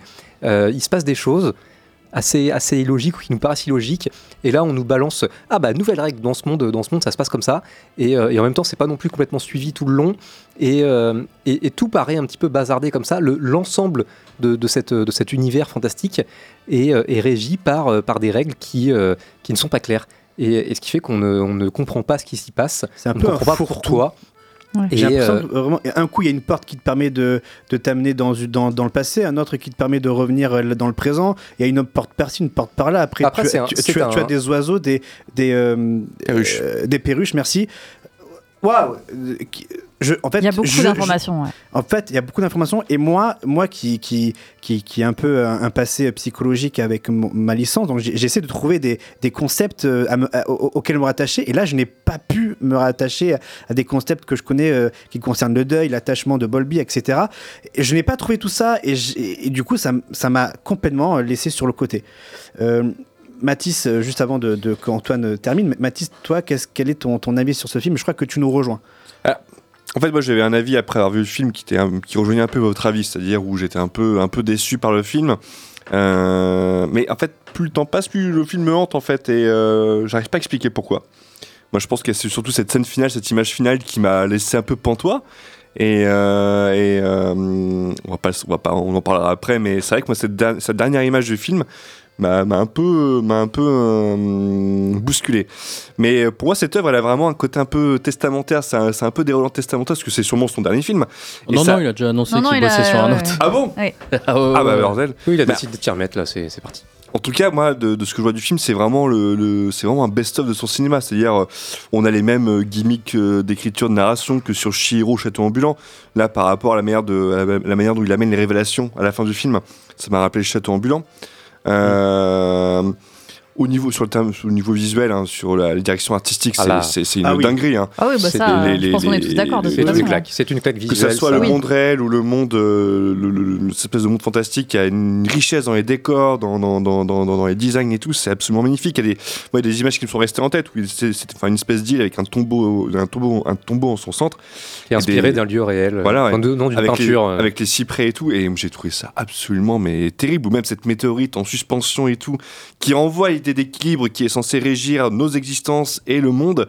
Il y a plein justement d'imagerie, euh, enfin plein de- d'images vraiment prégnantes. Il y a une narration visuelle et qui permet de comment dire de balancer ces concepts d'équilibre. Alors effectivement, sur le plan thématique, on pourrait passer des heures à essayer de chercher euh, justement les différentes thématiques déployées durant tout le film. Moi, j'en ai vu quelques-unes. Bah, la plus évidente, c'est le deuil. Et que, voilà, à travers ce, voyage initiatique, entre guillemets, comme dans toutes les œuvres de Miyazaki, le personnage central arrive à, comment dire, exorciser son, son, son trauma et passer au-dessus l'étape suivante. Il y a aussi peut-être la question du libre arbitre avec euh, un personnage dont on ne pourra pas dévoiler l'identité, mais vers la fin du film, je pense qu'il y a aussi une question par rapport au libre arbitre. Quand on sait quelque chose, est-ce qu'on va aller Oui, en les- avant les- voilà. l'équilibre du monde, la notion de L'équilibre monde, destinée, la notion de destinée qui est assez Tout présente à fait, aussi qui est dans très le- présente voilà, dans le euh, film. dans le film. Et Euh, vous voyez, tous ces thèmes, enfin, il y en a beaucoup pour a- un a seul beaucoup. film. Et c'est ça- et c'est là où ça m'a perdu. Je me dis, mais en fait, prends-en un et exploite-le. C'est extrême- Parce que là, Alors après, il- je- les je thèmes, les thèmes quand même arrivent au fur et à mesure. Tout est, tout n'est pas balancé d'un coup. Moi, j'ai eu ça. Justement, le libre arbitre arrive à la toute fin. Il y a une espèce de montée crescendo dans, dans les, dans les thématiques qui semble, moi, qui me semble faire sens euh, par rapport au trajet intérieur du au voyage intérieur du personnage. C'est vrai qu'après, moi, au premier visionnage, moi, ça m'a complètement laissé de côté. Le coup des règles du- de ce monde qui change euh, toutes les 5 minutes. Oui, ça, on a l'impression que c'est Denis Brognard dans, dans Colanta qui Voilà. arrive. Nouvelle règle. L'arrivée, l'arrivée des perruches, ça m'a surpris aussi. Après, bon, les perruches, avec cet aspect un peu euh, militaire et tout, on comprend que ça se passe durant la Seconde Guerre mondiale. C'est une critique du, to- du totalitarisme. En plus, euh, c'est plus ou moins via les perruches que arrive la rupture de l'équilibre. Donc, c'est extrêmement riche thématiquement. Effectivement, de prime abord, ça ressemble à un gros booby boulga euh, et un gros best-of du, du cinéma de Miyazaki. Mais euh, moi, ça, ça me hante encore quand même ce film. Euh, Il y a des images qui, qui, qui restent encore prégnantes euh, dans, dans, dans mon esprit. Euh, je dirais pas que c'est que c'est un de ses meilleurs, mais en tout cas, il fait partie de, de la moyenne haute de, de, de ces films. C'est vrai qu'on là on critique beaucoup le, le fond du film, mais quand même faut le dire, la forme, euh, l'animation, dire. incroyable C'est une très, très belle. Il y a Voilà. rien à dire. Ça, ça, Miyazaki, c'est c'est sans doute, enfin, en tout cas avec ses équipes et avec, euh, avec les gens avec qui il travaille, c'est sans doute un des, un des plus grands animateurs euh, qui, qui n'ait jamais existé d'ailleurs, hein, c'est sans doute Oui, le plus grand. oui, oui. Mais Et euh, j'avais lu une interview comme quoi, pour ce film-là, enfin, il disait que pour les films d'avant, il mettait euh, en boîte 10 minutes par mois. Et là, pour ce film, il en mettait qu'une seule par mois. Donc c'est pour ça que le film a, a été très très long à produire. Euh, voilà, c'est voilà, une petite anecdote que, que- que- que je vous donne, mais voilà. Donc, euh, plus aussi efficace qu'avant euh, également. Mais, Oui. mais, euh, mais oui, alors je te rejoins, je te rejoins, je te rejoins Mathis complètement sur, euh, sur toutes ces, toutes ces données-là qui arrivent au fur et à mesure, et y compris dans, dans, ce, monde, euh, dans ce monde fantastique, sur la, la multitude de propos et de, et de, de potentielles lectures qu'il y a sur ce film. Je, je pense que je le reverrai, je sais pas si je le reverrai tout de suite, je suis pas sûr d'en avoir envie. Mais euh, je pense que je vais laisser le, le- le film un peu décanter en moi et je, le- je le reverrai plus tard, dans, dans- dans quelques mois, je pense, peut-être peut-être à la hausse. Mais, euh, mais oui, il est extrêmement dense, il est extrêmement complet. Je pense qu'il y a un milliard de choses à dire sur, euh, sur le film. Euh, on, pourrait, on pourrait passer euh, plusieurs émissions entières à en, à en parler. Mais, mais c'est vrai qu'il ouais, il y, a- y a ce côté au- de, de primo. Si, on pourrait. on pourrait faire une Non, petite spéciale Miyazaki, ça serait, euh, ça serait calme-toi. On n'a formidable. jamais fait d'émission comme ça, tiens. Une spéciale Miyazaki là Oh ouais, Ah, y a- Tiens, bah, il se réveille. euh, à dire. Mais, euh, Ça y est, il se réveille, Mathias. Ah bah attends, je suis là Il faut bien oui. quelqu'un pour, con- pour euh, convaincre tous les normies que le meilleur film de Miyazaki, ce n'est pas Mononoke, alors que Porco Rosso et Shihiro existent. euh, et Totoro. Plutôt être un porc qu'un fasciste. Oui, voilà. Ne serait-ce que, ne serait-ce que pour Gérald cette phrase, Darmanin, il est euh, why not boss, tu vois. ne serait-ce que pour cette phrase, il pourrait être, il pourrait être top 1, mais, euh, mais, euh, mais ouais, je sais pas, c'est très dense, c'est euh, c'est assez particulier, c'est pas à mettre devant tout le monde aussi, je pense que c'est un sujet qui revient souvent, c'est pas un- il fait partie de ces Miyazaki qui ne sont pas pour les enfants. Et la On salle est- était bourrée de gamins quand je l'ai vu. les- il y a, Oui, moi il y a aussi, pas ouais. mal de pas mal d'enfants qui vont le voir. Moi aussi, ouais. Le film, le film de toute façon est un succès, un succès faramineux. Mais, euh, mais c'est vrai qu'on est plus sur la tranche euh, effectivement euh, euh, Mononoke, euh, les, les films, ces films un peu plus adultes, euh, assez glauques par moment. Je pense qu'il faut le dire aussi. hein, le personnage du héron est particulièrement euh, glauque par moment. Un petit Euh, peu flippant quand même. assez flippant, il y a des- il y a imageries. euh, Il y a des imageries qui, euh, qui je pense, quand on est petit, euh, peuvent faire un petit peu bizarre. Peuvent marquer, ouais. Euh, on n'est pas sur du Kiki la petite sorcière qui globalement, euh, Ah oui, euh, oui. qui, globalement donne, du pain sur son balai quoi. Euh, là, on est un peu sur, moi, personnellement, est peut-être mon top 1 de Miyazaki. Ouais, alors qu'il y a un film, un, un film absolument formidable que j'aime, aussi beaucoup. Mais, euh, mais bon, c'est pas là, on nous parle pas de la poste quoi. C'est, euh, c'est un peu plus, euh, un peu plus dense que ça. Donc vraiment pour les, pour les, pour les gamins, pour les enfants, je, je suis pas sûr de le conseiller. Euh, pour tous les autres, oui, allez-y quand même. On est sur un Miyazaki, c'est pas, c'est pas n'importe qui, c'est pas n'importe quoi. Mais, euh, mais c'est vrai que ouais, moi, je suis passé à côté. Et, euh, et du coup, bah ouais, ça c'est un peu comme Jeanne le disait tout à l'heure, ça, ça fout un peu les boules d'aller voir ouais, Miyazaki et de se dire ah, en fait. ben, c'est littéralement la première fois que je vais voir un film de Miyazaki au cinéma. Ah ouais. coup, je suis hyper déçue. ah bah ouais, ouais. forcément. Il te reste Makoto Shinkai, un petit Suzume au cinéma là. Ouais, bien. Ça, c'est bon, je l'ai fait deux fois. Typiquement, il y, a des- il y a des thématiques qu'on retrouve dans Suzume et, et qui sont aussi un peu dans le garçon et de- dans, dans le Véron. Et ben, je peux pas m'empêcher de me dire que bah, dans Suzume, c'était mieux traité. Quoi. Ouais. Suzume, c'était une bombe, hein, c'était Ah, incroyable. c'était formidable. C'était très bien. Mais, euh, mais voilà, il y a plein de choses où je me dis Ah, mais ça, je l'ai un peu vu traité, je l'ai vu euh, animé dans d'autres films d'animation japonais, et en mieux. Ouais. Et se dire ça dans le film de Miyazaki, bah, ça fait, ça fait un peu chier. J'avais juste une question, c'est est-ce que Maito mange des ortolans du coup? Euh, alors non, mais il y a des poissons. C'est pas des ortolans, mais euh, mais mais il y a des poissons qui sont pas forcément toujours en bonne posture. Et qui prennent cher les poissons. Il y a des poissons qui prennent cher. Le garçon- sucer le derrière. Le garçon et le héron, le dernier film de euh, Miyazaki, ici laisse un petit air, euh, un petit, un petit air dubitatif, un petit, voilà, un peu, Ouais. un peu de perplexité euh, pour son dernier long métrage que vous pouvez voir autour de euh, chez vous. Pause musicale, on va euh, de suite ensuite parler de The Marvels et du théorème de Marguerite, mais avant, on va euh, s'écouter une, ben, un morceau composé par Joe Isaichi pour le garçon et le héron de Last Smile. On s'écoute ça et on revient pour parler eh bien, de ces deux prochains films dans Titem Ciné sur Radio Pulsar. On est là jusqu'à 21h.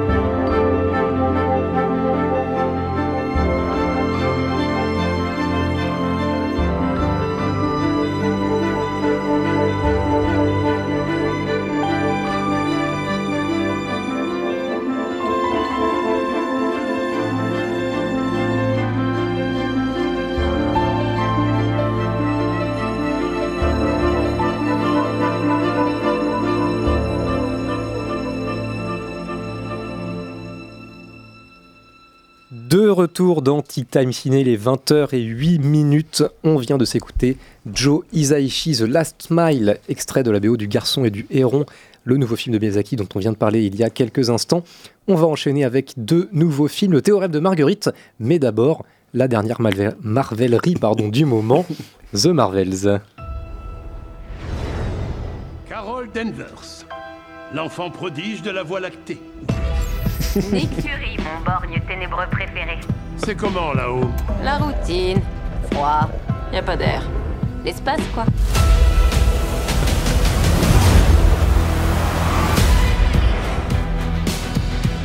Captain Marvel, la grande destructrice. Tu m'as tout pris. Maintenant, c'est toi qui vas tout perdre. Elle a entremêlé nos pouvoirs. Dès qu'on s'en sert, on prend la place l'une de l'autre.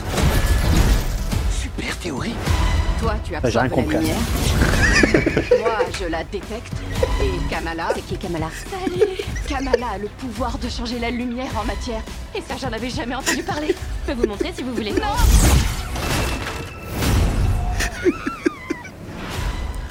un, un film de, un film de, un film de Nia D'Acosta. Eh, tu cherches pas à comprendre aussi. Je fais aucun effort.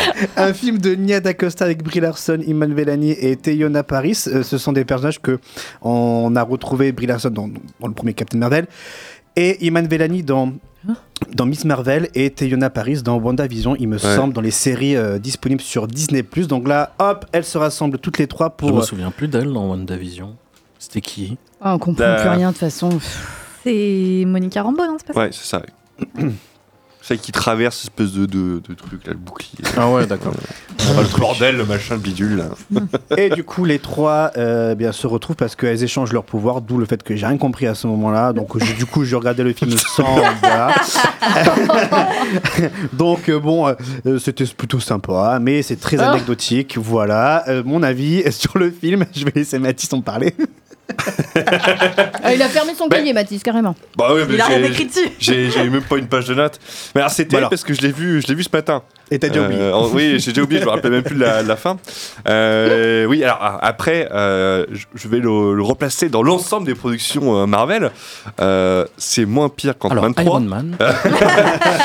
c'est moins bon qu'Iron Man 1, mais c'est moins pire que Ant-Man 3. Je dirais que c'est à peu près la. Non, c'est une meilleure facture technique qu'Infinity War en termes de mise en scène. Mais arrête. Parce que je suis Ah. retapé Infinity. War jeudi, on, en jeudi est, on est où sur l'échelle de Doctor Strange 2 Ah, ah, non, non, non. Euh, C'était bien, c'est un- chouïa, tranquille. un chouïa mieux.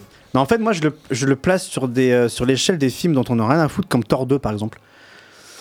Ouais, Voilà. mais Thor vrai qu'on 2, en a Thor rien à 2, foutre de Thor Thor 2, 2. c'est de la, En c'est soi- de la merde. ouais. En, Oui. en soi, en soi, moi, je dis, je, voilà, je, Moi, j'aime The, bien The les Mar- Thor, moi. The Marvels, The Marvels, ouf, c'est un film très anecdotique dans le MCU parce qu'il n'y a pas, j'ai l'impression qu'il n'y avait aucune hype sur le film. Oh, Sur- ce film, il n'y a aucune, euh, aucune envie.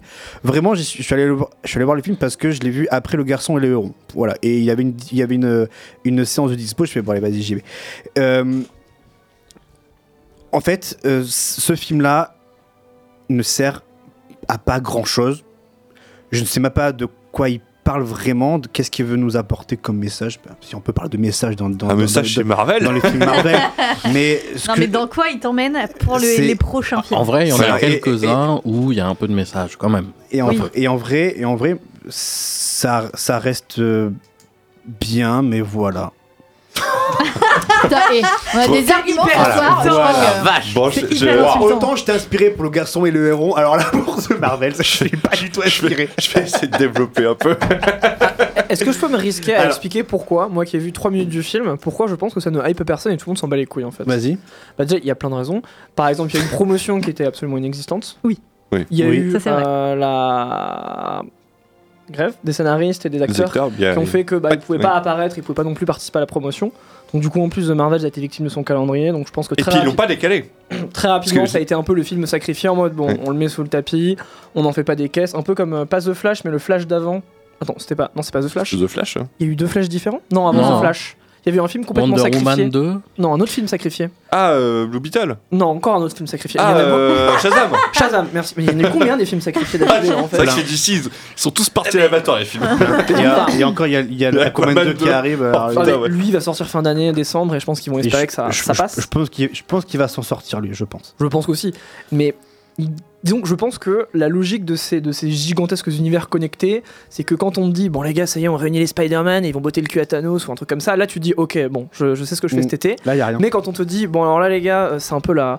C'est un peu la, la petite route sur Maps de merde entre deux autoroutes où on est en mode bon bah alors là c'est un vaisseau dans l'espace euh, mais on vous assure que c'est important il y a Nick Fury il appelle quelqu'un Non, et puis Ah surtout, oui, il y a une certaine faiblesse Bon, alors c'est la réunion de le, le personnage là dans Captain Marvel, le personnage dans WandaVision et le personnage C'est ça le problème euh, central dans, du euh, avez pas Si vous avez pas si vu vous sais pas quelle série. X de mes machins. Euh. Bon, on les fout, on les fout ensemble et bon, peut-être que ça fera avancer l'histoire. Pas tant que ça, mais vous inquiétez pas, il y aura une scène générique Ah, pour tu vois, le, En le- fait, le effect- concept de ces trucs-là, c'est que je me souviens quand j'étais petit et qu'on me mettait devant un Marvel, enfin, je savais pas qui c'était Nick Fury et j'en avais pas grand-chose à foutre, mais je savais en le voyant que bah, c'était le mec qui appelait les super-héros et qu'il allait assembler une équipe. Sauf que là maintenant, j'ai l'impression qu'il n'y a pas de personnage assez fort, il n'y a pas d'histoire assez forte, il n'y a pas de proposition assez forte pour soutenir le fait que quand je Oui. vois trois personnes à l'écran qui se battent contre une nana dans un truc cosmique, j'en ai rien à foutre en fait. En fait, ils ont trop misé sur l'aspect euh, vraiment série euh, qu'il y a sur, les, euh, sur Disney Plus pour euh, essayer d'étendre leur univers, sauf que mal- malheureusement, je Plus pense personne que ne suit. plus personne ne suit, les spectateurs sont perdus. du monde, mais Et finalement, ce film-là, c'est clairement le résultat euh, de ces, de, de ces personnages dont on, dont on se fout royalement parce qu'on n'a pas vu telle ou telle série. Par exemple, moi, le, le personnage de, de, de, de Miss Marvel, Kamala, Kamala, Harris. euh, Kamala Ka- Khan. Kamala Khan, euh, je- Kamala Harris, c'est la Oh vice-présidente des États-Unis. Je suis, en fait, je n'avais, je n'avais, en fait, je n'ai pas vu, je n'ai pas vu la série Miss Marvel, ce qui fait que je me suis retrouvé devant elle. Je ne savais même pas quel était son pouvoir ou autre. C'est-à-dire qu'en fait, je suis allé de- euh, pour la première fois, je suis allé devant ce film. Et je n'ai euh, euh, vraiment rien, Rien compris, à ce qui s'est passé, à ce qui se passait devant l'écran. Alors j'ai compris les enjeux. Il y a, il y a un objectif bien, bien précis. Ouais, Il c'est toujours le même, hein. Voilà, toujours le même. Et éviter que le monde se détruise. Voilà, il y a le, il y a le, alors le- que, alors la que tu as vu tous les films Marvel ou quasiment tous. Alors que j'ai vu carrément tous les films Marvel, celui-là, vraiment, il, il- il me, il, me- il me, il me passe complètement par -dessus, au-dessus de la tête. Voilà, je sais que qui l'antagoniste, elle est. euh, Il n'y a, il y a aucun charisme dans ce personnage. On s'en fout réellement de ce qui se passe. Euh, le seul. C'est c'est qui d'ailleurs en vrai le méchant dans ce film-là C'est Enfin, la c'est méchante. le- c'est la nièce de je sais pas qui, c'est pas ça C'est une j'ai- qui dit à Captain Marvel qu'elle lui a tout pris et du coup elle veut se venger En fait, c'est euh, une crie euh, qui, bah, en fait, oui, ça, Captain Marvel détruit à la fin de- Ouais, c'est de, ça, de- voilà. de son film éponyme euh, La Grande Intelligence. En fait, ça détruit tout euh, le système de survie de la planète et du coup, enfin, Captain Marvel est désigné comme euh, la personne qui a détruit la planète des cris. Voilà. Et du coup, elle, elle essaie, l'antagoniste essaie de, de se venger et de euh, faire renaître cette planète-là. Donc il y a quelques blagues qui sont plutôt plutôt plutôt drôles, plutôt bien amenées. C'est vrai que Samuel Jackson apporte un vent d'air frais de dans, dans- ce, dans ce film. Il est en roue libre, mais franchement, c'est grâce à lui j'ai- ouais. que j'ai tenu. euh, pourtant le film c'est le moins long des, des Marvel, il dure 1h45. C'est son point positif. C'est seul. le point positif. Donc voilà. Donc vraiment, je n'ai aucun au- aucun argument autre que le fait que je dis je n'ai rien compris au film parce que je n'ai pas suivi. euh, vraiment assidûment les autres euh, les autres productions euh, donc séries sur Disney et donc je me suis retrouvé devant ce film j'en avais rien à foutre et je pense que ce film est complètement anecdotique et oubliable sur le continuum du, du, du, du- MCU pour la suite voilà mon avis euh, c'est vraiment euh, voilà, anecdotique je le répète encore Moi, je, pense que le problème principal de ce film-là, c'est qu'ils ont plus rien à raconter chez Marvel en termes d'histoire, en termes d'antagonisme. Antagoniste. Euh, le truc, c'est que le film a été totalement sacrifié, hein, comme on, en parle, comme on le disait, il y a les scénaristes et les acteurs. Normalement, un tel film avec un tel budget, il aurait dû être reporté, comme Dune euh, 2. Là, ils l'ont envoyé au casse-pipe, pas de promo, que dalle. Donc, euh, je pense que ça. même eux ils y croyaient pas Voilà, donc euh, on en parle peut-être dans la partie box-office si on a le temps, mais en tout cas, il a rapporté que avoir le temps, 47 t'inquiète. millions de dollars sur son premier week-end. Pour un film qui a coûté 260 millions, 260 millions C'est catastrophique. c'est catastrophique. Euh, Là, c'est que la de- production. Et si on rajoute Ah ouais, ouais, tout ce qui est promotion et, tout, de, on monte à très 400 millions. très loin le, le le pire. plus faible démarrage de, de, de la saga Je Marvel. crois que c'est le pire parce que c'est c'est pire que l'incroyable Hulk qui était à 55 millions Mm. sur son premier Mais week-end. De toute façon, c'était c'était prévisible. Mais- il y a aucune. Mais il y en même avait temps, on arrive à la fin d'une logique là. Je pense que, euh, comme on le disait, vu que c'est il y a deux personnages qui viennent de séries euh, qui viennent euh, qui ont été produits sur Disney+, on arrive à une fin de- à la fin de la logique Marvel où si on n'a pas vu tous les produits qu'ils ont pu produire et tout, que ce soit les films ou les séries, et ben on est perdu devant, devant leur film en fait. Et je pense, Et que là, peut-être je pense aussi- que là, ils commencent à comprendre que Oui, ils ont ils ont fait une grave erreur et Voilà. là ils vont rétropédaler pour essayer de. Il vaut mieux pour eux. Hein. ouais, il vaut mieux, il vaut mieux, il vaut mieux qu'ils rétropédalent. Je disais peut-être aussi le fait que non seulement ce soit des personnages anecdotiques, mais en plus euh, un trio de meufs, ça fait que Oui, ça attire peut-être aussi un certain. petit peu moins. hein. Oui, bah, un c'est-. J'ai pas, pas osé le dire, mais je pense qu'il y a ça aussi. Ah, après, bah, D'autant voilà. plus que dans le trio, il y a Captain Marvel qui s'était déjà fait défoncer à l'époque où son film est sorti. Voilà. Alors, Déjà, le le film premier Captain film qui a Marvel- rapporté un milliard. hein. Oui, très mauvais, euh, Captain Marvel. Ah, il a il quand même comme Mais il a personnage. quand même rapporté un milliard de dollars à sa sortie. Tout le monde avait prédit qu'il allait se faire péter la tronche. Finalement, il a tapé le milliard. Donc après, bon, c'est pas, il n'était pas gagné que ce Ouais, il, film-là. est- il est sorti avant, il est sorti avant Entre- Infinity War. Non, il entre était, il entre les il deux. entre, ouais. Il était entre. était entre les deux, ouais, enfin voilà. Donc euh, forcément, tout le monde est allé le voir parce qu'il était entre les deux et que. euh, Et parce que il fallait qu'il voir qui il allait, euh, fallait bien que euh, euh, Avengers. sache qui elle était quoi. Après, sur le trio de, de- de- de- d'actrices, moi je, je trouve que par exemple l'actrice qui joue Miss Marvel, euh, j'ai plus son nom. Alors moi je trouve que c'est la bonne surprise du film. Elle amène une sorte d'énergie, un peps dans, dans, dans, dans le film. Parce Iman côté- Bellani peut-être. Ouais, c'est ça. Je pense que c'est. Si, si, elle. Elle. Parce qu'à côté, Brie Larson, elle est littéralement en pilote automatique, elle est là pour prendre son chèque, elle ne dégage aucune émotion, elle en a absolument Non, rien à foutre. Ouais. Et euh, c'est assez terrible, elle est là pour faire, euh, pour prendre son chèque.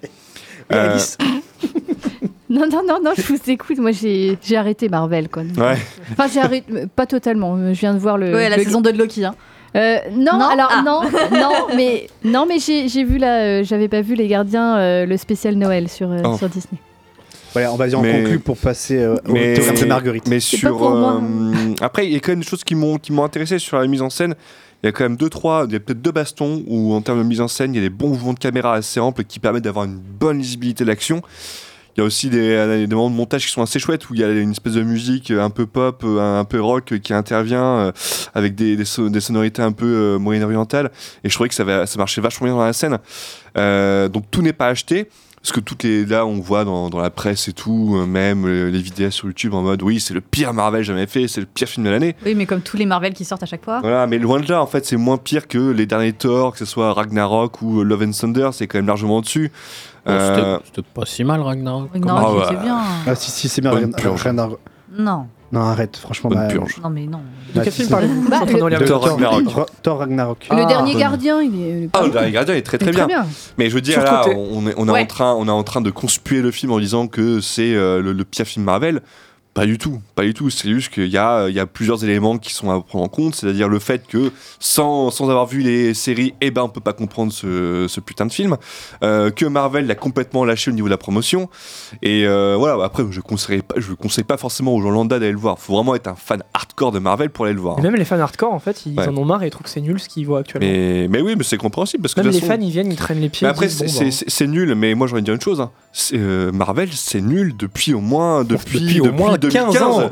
Mais de- je pense même pas que ce soit nul. Je pense que juste les gens se disent mais pourquoi est-ce qu'il y a 250 millions de dollars dans un truc et on s'en fout Ah Mais ça manque d'ambition. sais pas, je sais pas ce qui lui arrive en ce moment. Tu veux une camomille, Mathis Mais, mais moi, pour moi, pour, pour moi, Marvel, la nuit ou pas pour moi, Marvel, après, après les Gardiens des Galaxies 1, c'est mort. C'est C'est 2000 ah, 2008 2014. Iron Man 1. Donc, euh, donc ouais, non, c'est bien 15 ans, ouais. On y arrive. Mais- Non, mais- mais- Coupe le micro. là, Oh, mais je veux dire, en, en- en termes de technicité, c'est- c'est c'est- c'est toujours, enfin, c'est toujours aussi indigent, quoi. C'est euh, mis à part quelques séquences qui sont bien, bien, bien foutues euh, en termes de mise en scène, c'est toujours aussi indigent, toujours aussi mal monté, toujours aussi mal écrit. Donc euh, voilà, c'est c'est c'est bof, quoi. Mais t'as apprécié le film? Oui. Il y a deux, trois. Non, non, non, non, j'ai pas. C'est le, c'est- c'est le moins pire des Marvel que j'ai vu dernièrement. Ok. Voilà. Les Gardiens, 3. Mais, mais les- en fait, les gardiens, je les mets même pas dans les. Dans, Ah dans- bon dans les- En fait, j'arrive même pas à considérer que c'est que c'est que, que c'est dans Marvel parce que c'est vraiment comment dire. un- Ah oui, les- les- la bande à part, quoi. c'est la bande à part parce que James Ouais. Gunn, il a, il a une vraie patte visuelle, il a une- un vrai sens de l'écriture. C'est, euh, il arrive, enfin, Pas trop en faire non plus. Non, mais- à son niveau. Mais ça dénote en fait du marasme habituel qu'on a chez Marvel où tous les produits sont répondent à un cahier des charges et c'est hyper Ah oui, codifié. oui, c'est vrai que sur l'échelle du caca, bon, c'est un peu Euh, moins mou, quoi. Oui, voilà, c'est un peu plus dur. Tu peux couper son micro, s'il te plaît Je peux même pas enchaîner. Tu peux couper son micro. Ça pue un peu moins, quoi. Ah, mais moi, on est sur, euh, on, sur me moucheté, fait, c'est ça on me fait des réflexions en mode euh, je vais parler pendant 15 minutes, je vais péter le conducteur. Ça fait 3 heures que tu, Mais que tu j'ai lui fais fait, des mais signes j'ai pour qu'il fait, ferme sa gueule. mais j'ai fait, mais rien. ça fait- comprends pas Mais depuis tout à l'heure, j'essaie de couper là. Il a les mains Donc, comme ça en mode on arrête. Mais oui, j'essaie de vous dire, quand je fais ça, les, et quand je fais ça, C'est les dans mon enfants- angle mort, je te vois pas. Non, mais quand je fais ça, les Moi, je enfants, me c'est prends, stop. en moi, je fait. me Quand prends des croise les réflexions bras- avant même que je parle. Non mais hey, les gars, quand je croise les bras comme ça, ça veut dire stop, ça fait 3 minutes que Ça je veut que dire fais Wakanda ça. forever. C'est bon, j'ai fini, t'inquiète. Comment tu peux le savoir T'as même pas vu les films Ça Si, j'ai vu. Black Panther il a 1. vu. Black Panther Bon, 1, c'est le dernier Marvel que j'ai vu. Et là, et voilà, je fais stop. C'est bon. Mia d'Acosta, Et bande le annonce The Marvel, The Marvel, Mia d'Acosta. C'est pas ouf. Allez voir si vous êtes fan de, de, de, de, de Marvel. Sinon, n'y allez pas, On va passer maintenant Si au théorème de. Marguerite pour l'annonce pour théorème de Marguerite. Je m'appelle Stop Marguerite Hoffman, j'ai 25 ans et je suis en dernière année de thèse de mathématiques à l'UNS. La conjecture de Goldbach, c'est l'un des problèmes non résolus les plus importants en mathématiques. Votre départ précipité a fait sensation. En ne terminant pas votre thèse, l'école va vous réclamer le remboursement de vos quatre années de salaire. Je ne reviendrai pas sur ma décision. T'apprends pas le catalogue par cœur quand même Si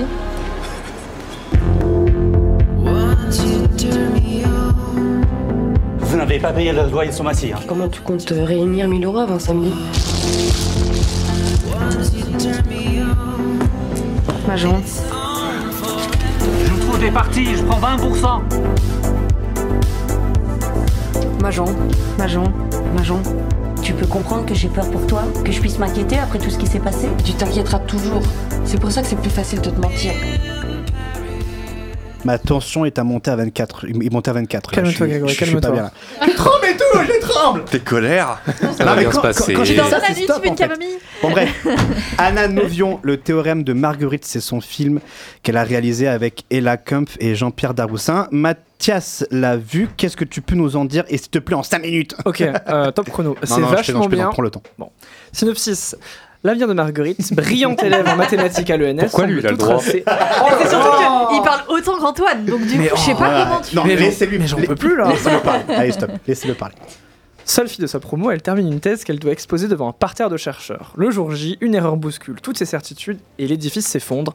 Marguerite décide de tout quitter pour tout recommencer. J'ai adoré, c'était vraiment super. Donc voilà, Angèle merci Grégory. donc tu parlais d'Ella Rumpf. euh, ah, moi je l'avais adoré dans Tokyo Vice, donc je pense que tout le monde l'aimait dans le grave de Juliette Ducournau. Mais euh, Ella Rumpf dans Tokyo Vice qui jouait une prostituée qui faisait n'importe quoi, et là au contraire, elle incarne Marguerite, une jeune doctorante neuroatypique. C'est jamais décrit dans le film, mais c'est vraiment comme le nez au milieu de la, vi- du- de la figure. Oui, au milieu de l'ENS, l'expression, ouais. dans un milieu qui est extrêmement Le masculin, nez au milieu de l'ENS Non, je suis pas sûr que ce soit ça.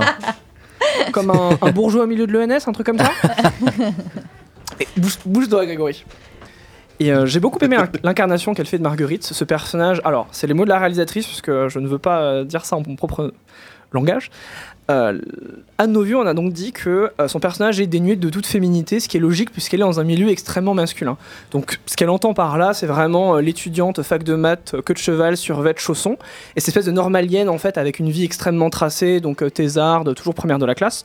Elle va voir sa vie qui va partir en sucette quand elle va faire la rencontre de Lucas, incarné par Julien Frison, qui va lui infliger pas forcément consciemment, mais une forme d'humiliation. Au moment où elle est en train de présenter ses travaux devant plein de chercheurs émérites de euh, Yale, euh, etc., etc., euh, il va lui faire remarquer qu'en fait, elle a fait une erreur et que cette erreur invalide complètement son raisonnement.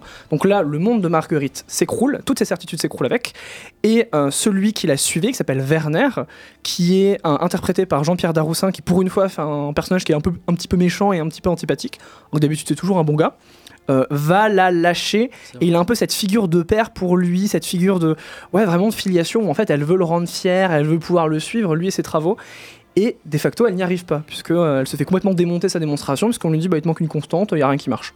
Et à ce moment-là, elle fait une petite crise d'angoisse pendant sa, pré- sa présentation et du coup bah après elle part en sucette. Elle décide d'abandonner les mathématiques et de quitter l'ENS quand bien même elle devra rembourser toutes les années où elle a été financée.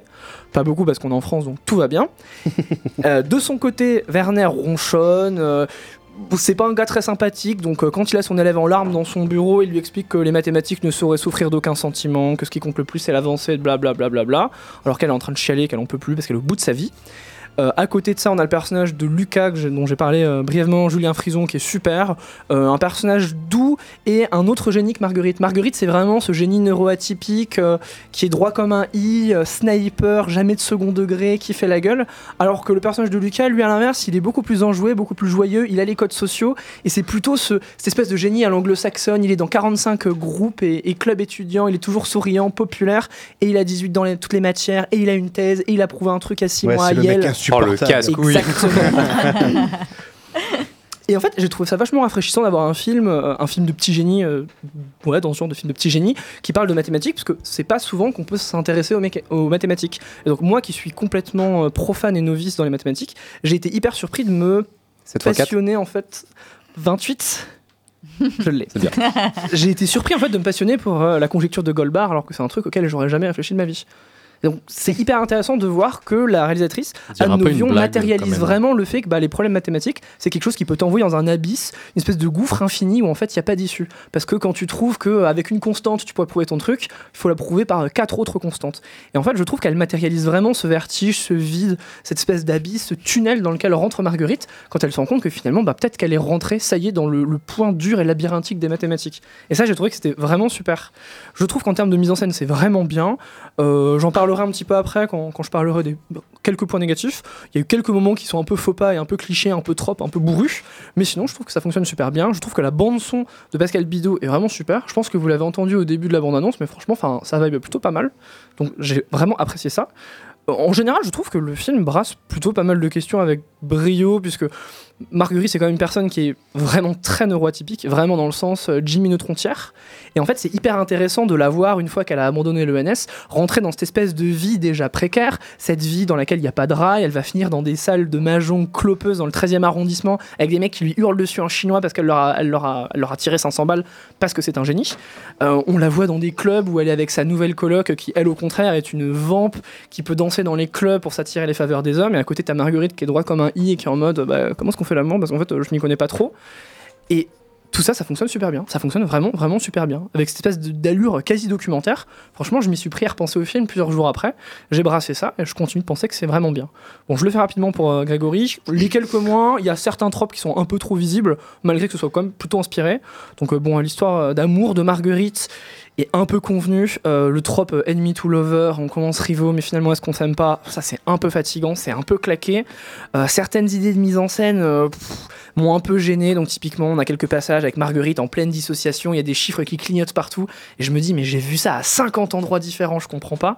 Et un moment qui m'a vraiment gêné, alors peut-être que c'est parce qu'il y avait deux vieilles à côté de moi, c'est qu'il y a une scène de sexe qui ressemble vachement à Amélie Poulain. Ce moment où elle aussi, elle est en pleine dissociation pendant qu'il y a un mec sur elle.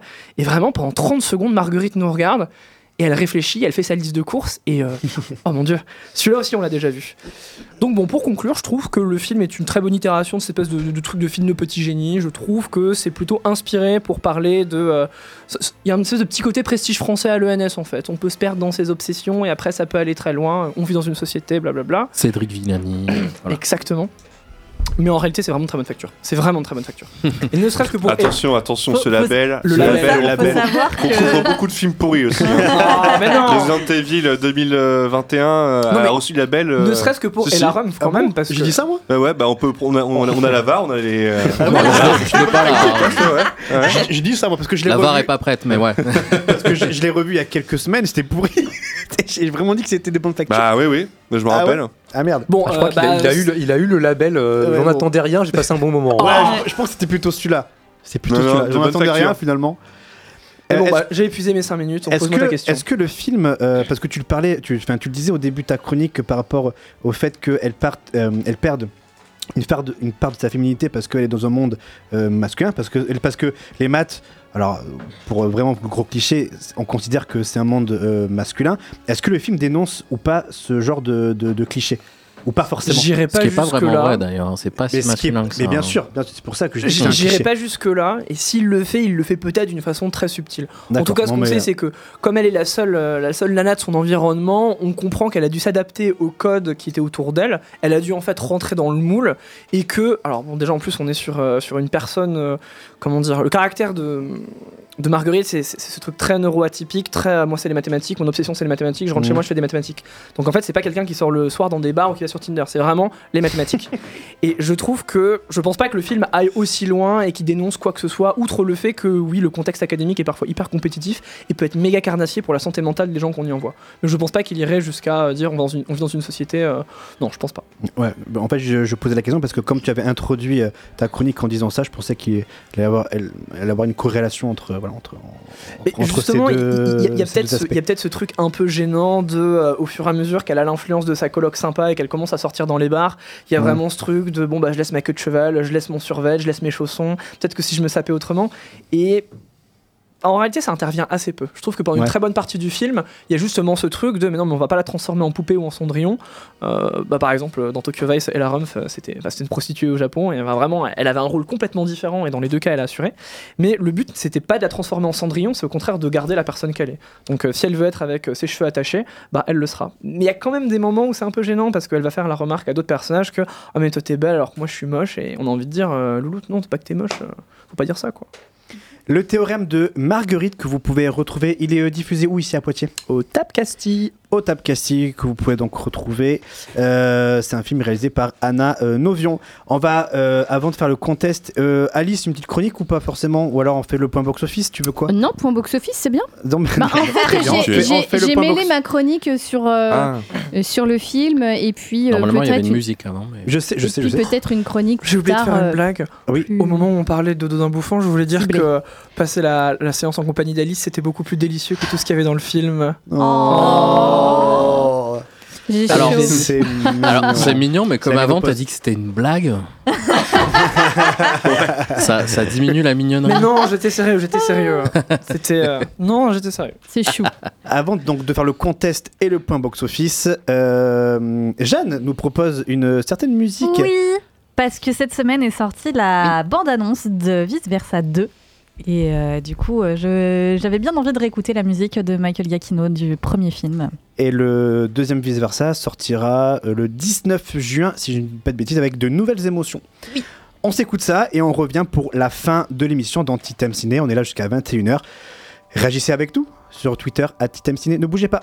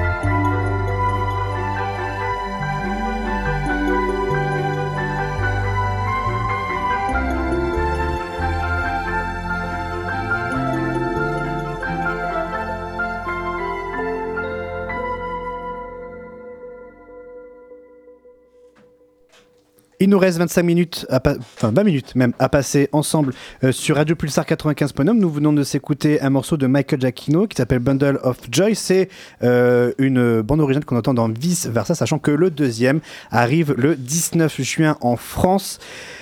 Euh, Mathis? Oui Allez, on va euh, pouvoir faire un petit point sur le box-office avant de finir avec le contest traditionnel. Euh, qu'est-ce que s'est-il passé dans le monde du box-office, Mathis? Et bah une fois n'est pas coutume, je vais commencer par le box-office français. Et on en a parlé tout à l'heure, le garçon et le héron réalisent un démarrage un peu, enfin carrément canon en fait, avec 702 000 spectateurs pour sa première semaine, euh, ce qui est beaucoup beaucoup beaucoup beaucoup plus que le voyage de Shiro qui était le plus gros succès de Miyazaki en France, euh, qui pour sa première semaine avait fait 311 000 entrées pour un total de 1 million d'entrées. Donc euh, ça présage que du bon pour le garçon héron. Gros carton, meilleur, meilleur démarrage pour un film distribué par Wild Bunch, Oui, euh, également de, toute l'histoire de Wild Bunch. Donc euh, oui, non, là on est sur, euh, sur, euh, sur un une belle beau opération, démarrage. ouais. Très belle opération, ouais. Deuxième place, nous avons euh, 30 jours max, je crois que c'est ça. 3 jours. 3 max. jours max, Trois pardon. jours max. Après 30 jours, c'est trois Euh, jours. voilà, Et bientôt le- trois heures max, hein, ouais, attention. le dernier film de la bande à Fifi. Euh, 539 000 entrées pour cette semaine pour un total de 1,4 million d'entrées. Est-ce qu'on en a parlé de ce film? Personne n'a eu le courage de le voir Ok, Non. très bien. Bon, mais... Ah, Si, Greg. Oh, Je me suis un peu glissé en le salle. frisson de la honte. je l'ai vu et en fait je voulais pas vous le dire parce que je le garde pour mon euh, pour Ah, ma chronique. d'accord, ouais, d'accord, je l'ai vu, il dure 1h20. Les 40 premières minutes, je me suis marré comme, euh, comme un ouf. Et les 40 dernières minutes, je me suis emmerdé. D'accord, bon. Euh, alors le prochain, je ne sais, je pense que personne ne l'a vu, hein, c'est pas de patrouille 2. Hein. Euh, Si, si, si, si. Mais gros carton aussi. Qui gros carton, 2,1 Mais toujours millions ça. d'entrées, euh, sachant que le premier avait euh, récolté, Il avait fait un un- cinq, avait je fait 1,4 million d'entrées. 1,4, ouais, ça, donc, Euh, bah, qui sort- il était sorti en 2021, donc euh, période encore de pandémie, et donc euh, bon là, pas de patrouille euh, était à son plein potentiel. ouais, plus, voilà. de, plus de 2 millions d'entrées, c'est euh, c'est- c'est fou. Et il a mangé Troll sur la même période, qui Ouais. euh, du coup c'est un peu craché. Le DreamWorks qui s'est complètement planté. Bon, paix à son Et âme. ouais, pas de patrouille, ouais. Euh, côté US, côté US, euh, on en parlait tout à l'heure, démarrage catastrophique pour euh, The Marvels, avec 47 millions de dollars de recettes euh, sur son premier week-end, pour un budget de 260 millions de dollars, sans compter la promotion. Euh, bon, c'est mal barré. C'est mal barré. C'est pire que, comme on le disait tout à l'heure, que Hulk, l'incroyable Hulk sorti en 2008, qui avait rapporté 55 millions de dollars de, de recettes sur son premier week-end. Euh, ouais, on sent un certain essoufflement là chez Marvel. Pourtant, euh, les Gardiens avaient dépassé la barre des 800 millions. Et euh, mais Ant-Man 3 c'était bien bien bien planté avec je crois 400 millions de dollars de, de recettes. Ant- Ant-Man 3, euh, Shang-Chi. euh, Voilà. C'est, ça pue un peu pour Marvel, puis nous on peut quand même se réjouir en, en espérant que ça soit la fin de, de l'ère des super-héros. Euh, au deuxième au Sauf box- Batman. Ouais, bon. Euh, deuxième au box-office américain, Five Nights at Freddy's, qui est le gros, euh, gros succès surprise de cette année, là, de cette fin d'année, avec euh, 9 millions de dollars de recettes sur son deux ou troisième week-end. Je n'ai plus les, euh, les dates en tête. Euh, 124 millions de dollars de recettes sur euh, le territoire américain. Et au total, 251 millions de dollars de recettes euh, dans le monde. En même temps, c'est un phénomène, hein, euh, faire une attaque Freddy's. Et oui, adapté d'un jeu. Et Greg, euh, Greg tu l'as vu, non? Oui, je l'ai vu. C'est pour ça qu'elle rigole. Oui, je l'ai vu. Apparemment, c'est pas, c'est pas je- glorieux, hein. du coup, je le garde pour ma chronique. D'accord, mais on, a, euh, on, a, on a hâte d'entendre ça, parce qu'apparemment, c'est pas très glorieux comme, euh, comme film. Ça très J'en parlerai le 3 décembre. Prenez date, euh, prenez rendez-vous. Je suis là. Je serai présent le 3 décembre. Ça sent une chronique vomi, tout ça, là. Ça sent une belle chronique. Euh, c'est bon pour toi, Mathis? C'est bon pour moi. Merci. On va pouvoir finir l'émission avec le traditionnel contest de Monsieur Antoine. non, il est insupportable. Vas-y, enchaîne. C'est parti pour le contest, le test pour voir si vous êtes au courant de l'actualité cinéma du moment. Est-ce que tu sais, euh, Mathias, pourquoi est-ce qu'il est semblant Et, et- euh, il entre- dit vas-y, euh, vas-y, allez plus vite et tout, puis après c'est lui qui vient. Oh, bref. Il y a un truc, ça fait longtemps que tu nous as Il a pas un fait toi, top. sur le contest. Il a un toc qui veut que la boucle soit bouclée. Non, mais, non, euh, non, mais je, note que, méta, là. je note qu'on continue à me dire que euh, je, je vais trop lentement et que je, je prends trop mon temps, alors qu'aux autres, euh. Ouais. aux autres on leur dit pas. En plus, on les relance huit fois pour euh, continuer à parler, pour faire tourner le conducteur. euh. Mais arrête, je fais ça J'ai fait, le signe de stop Qu'est-ce que tu Oh, il m'emmerdes est vexé. J'ai fait le signe de stop Prends, un carambar Non, on va lui acheter des œufs sur le Mais avec qui il est gentil, Greg, en fait, là? Non, mais- Avec Moi. qui t'es gentil? Non, mais tout le monde sauf moi, Ouais, m'aime tout, plus. tout le monde. Mais Jeanne, il est gentil avec toi parce que Mais tu parles pas beaucoup. C'est mon préféré, euh, Antoine. Tu sais toujours, tu sais toujours pas que Mais mon je, je préféré ne, je ne le ressens plus. Non. je n'ai plus l'impression. Oh Tu me regardes non. plus. tu, me, tu me regardes, tu me regardes plus comme avant. tu me parles plus comme avant. Oh no. C'est c'est plus le même ton, c'est pas les mêmes mots. c'est- Ouais, c'est- Bon, ça, a- Antoine, ça a devant- changé, Greg. Ça a changé. Devant, changé. euh, devant la seule auditrice qui nous écoute, euh, je t'aime. Je t'aime aussi. mon, t'es mon préféré. On a une auditrice? Ma mère. Eh, c'est déjà pas mal. hein. Je Et c'est pensais déjà qu'on pas mal, était. c'est 100% de euh, notre zéro. auditoire. Qu'on était seul au monde. Mais non, il y a Maxime. Ah, il y a Maxime Michaud, ouais. donc ça fait deux. Et Quentin, on parle pas la bouche pleine. Elle est pas pleine. Euh, pas complètement, pas encore. Bon, c'est parti Ouais, c'est parti. c'est parti. Parti, Allez. on a fait la boucle. C'est parti pour le Titan Contest. Le test donc pour savoir si vous êtes au courant de l'actualité cinéma du moment. Des questions, des déclarations, un point par bonne réponse et que le meilleur gagne.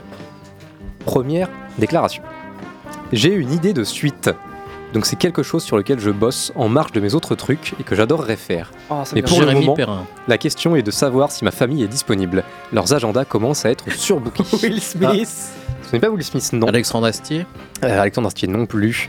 Euh, Quelqu'un qui aimerait faire une suite à un, à un film qui est sorti il y a quand même pas mal d'années maintenant, euh, dans lequel ces deux filles, Maud et Iris, jouaient les filles d'un couple. Euh, les deux sont devenues actrices maintenant. Je crois qu'il y en a une qui a joué dans Euphoria, si je dis pas de bêtises. Euh, elle jouait les, les Paul de filles Anderson de euh, Paul Rudd et Leslie Mann. Michael Mann. Ah, c'est euh, 40 ans toujours puceau, c'est Judas Ah, Pato Judas Judas Pato, merde. Bonne Bordel. réponse d'Alice. Euh, C'est pas 40 ans toujours puceau, pardon, c'est. euh, 40 ans mode d'emploi. 40 ans pour 40 ans mode d'emploi, ouais, pardon. Et, euh, et donc il euh, This is, this is, euh, 40 en anglais et, euh, et donc il, euh, il pense à faire euh, 50 ans cette fois. Ah, cool. Il pense à écrire une, une suite 10 ans plus tard. Sachant que Paul Rudd euh, a la même gueule euh, à 50 ans qu'à 40. Il, est même- il fait Oui. même plus jeune qu'à 40 ans. C'est régime Marvel. Je ne comprends pas. Et, Ils ont euh, donné du, du sang de vierge. Ah, ça fait pas le même effet sur les nanas, bizarrement. Du Ça, coup, me- ça dans- me- ça m'énerve. dans 40 ans mode d'emploi, les deux filles du, du couple Paul Rudd et Ah, vraiment c'était les deux Ah, filles de Judas savais pas. Euh. Maud et Iris Apato, qui, euh, qui jouaient. Donc les deux sont Ouais. devenues euh, actrices, elles ont un peu plus de, Ah, de rôle maintenant. Et donc il est là, genre bon, bah faudrait que leur, Ouais. agenda soit, soit dispo Super quand même. hein. film. Ouais. Euh, un point du coup pour Alice, premier point. Seconde déclaration, deuxième déclaration. Je crois que le capitalisme peut fonctionner, Hmm. que le communisme peut fonctionner, que le socialisme peut fonctionner. Mais ces trois systèmes pâtissent tous de l'appât du gain. Si on pouvait modérer l'appât du gain, le capitalisme serait merveilleux. Le communisme serait Benjamin merveilleux. Le personnage est un tueur à gages. Fincher, Fincher. chicaner ses services, Ah, il s'en bah, fout. Facile. David Fincher, c'est Matisse qui a dégainé en premier. David. Fincher dans Cinématiseur. Bon, il est Qui, plus euh, intéressant en tant que réal qu'en tant que politologue, hein, mais bon. Mais euh, oui, qui nous dit que voilà, le problème c'est l'appât du gain. Euh, sinon, euh, quoi qu'il arrive, ce serait chouette. Franchement, La page du gain, je j'aimerais bien savoir analyse. combien il a signé chez Netflix pour faire tous ces films. euh, Euh, Ouais. Je ne sais pas. Je ne sais pas, là. je ne sais pas, mais euh, sans l'appât du gain, le capitalisme serait merveilleux. Oui, bah en fait, on enlève, on enlève l'essence du capitalisme, ce serait merveilleux, quoi. C'est vrai. Quand même complètement con. Temps, bref. c'est pas complètement faux. Oui, mais c'est un petit quoi. peu basique, Oui, quoi. bon. Un petit peu basique comme analyse. Euh, un point du coup pour Matisse grâce à David Fincher. Euh, petite question d'ailleurs à propos de David Fincher, au petit au plus proche. Au plus Oh. proche.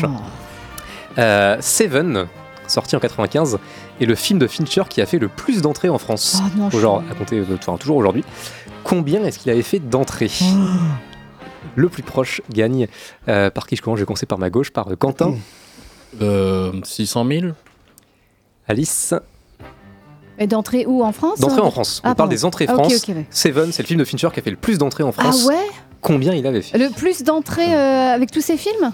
Ouais, Entre tout, tous- sur tous ces films Ah, en France, c'est euh, Seven qui avait fait le plus d'entrées.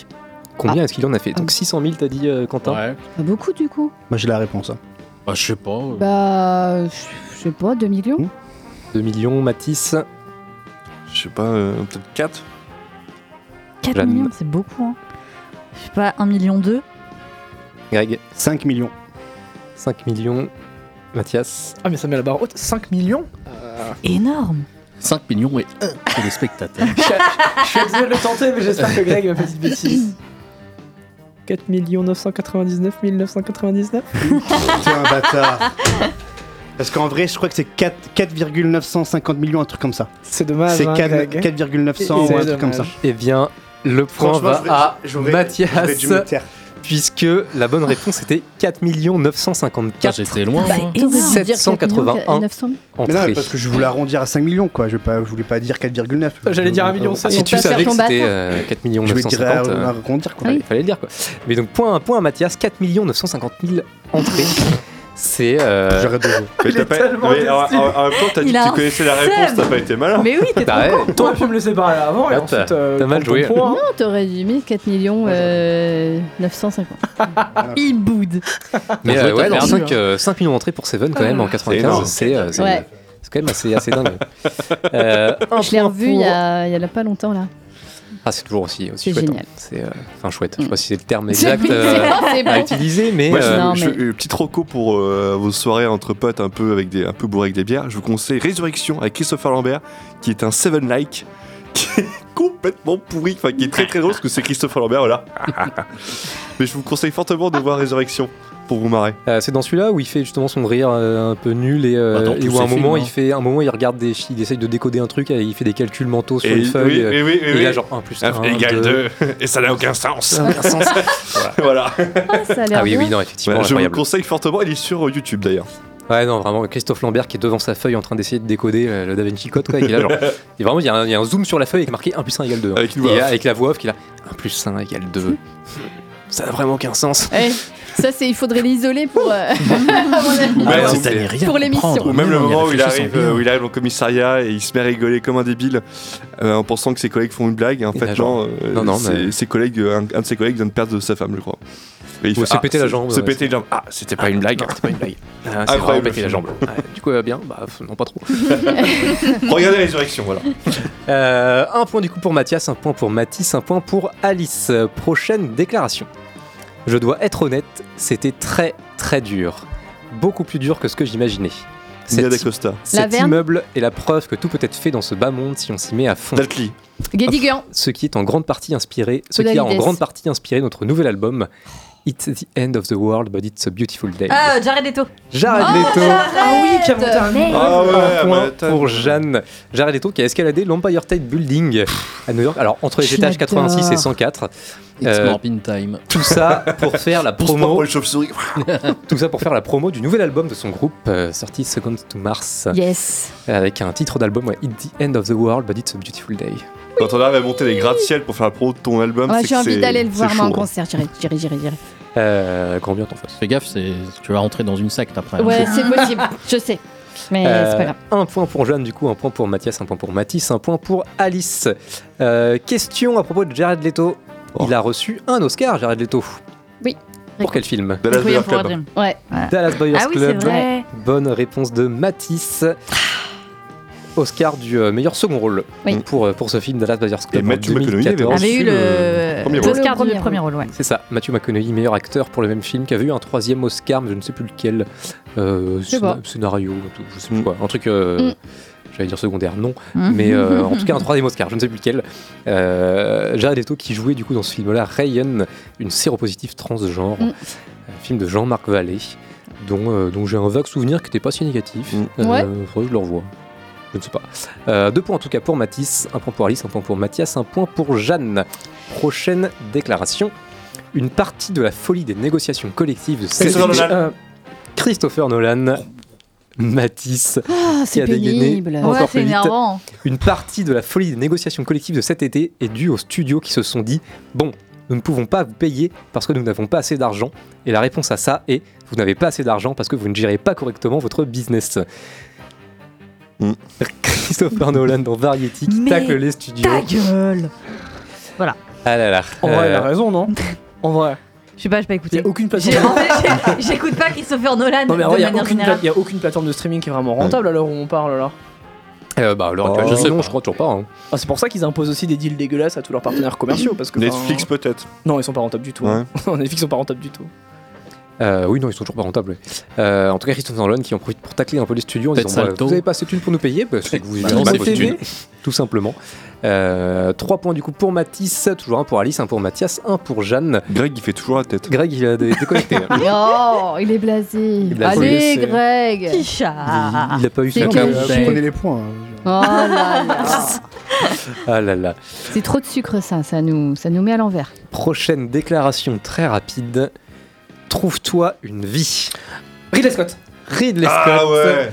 Bonne réponse de Mathias. Ridley Scott, Get a Life en euh, version Ah, originale. Le papier pété un plomb là. Ridley Scott au New Yorker en réponse à l'historien Dan Snow qui, euh, dans, un, dans un article ou un podcast, je me suis a pointé du doigt les erreurs historiques de son film Napoléon. Euh, ce à quoi Ridley Scott a répondu tout simplement Get a Life, euh, qui est une réponse que je trouve pas complètement. Enfin, que je trouve très drôle déjà. Et Oui. euh, et oui, effectivement, bon, un historien qui est là, genre, oui, bon, ton film, il est pas complètement exact. Il là, genre, oui, non, mais c'était pas le but non plus, quoi. Ce n'est Euh, pas un documentaire. Ça n'est Oui. pas un documentaire.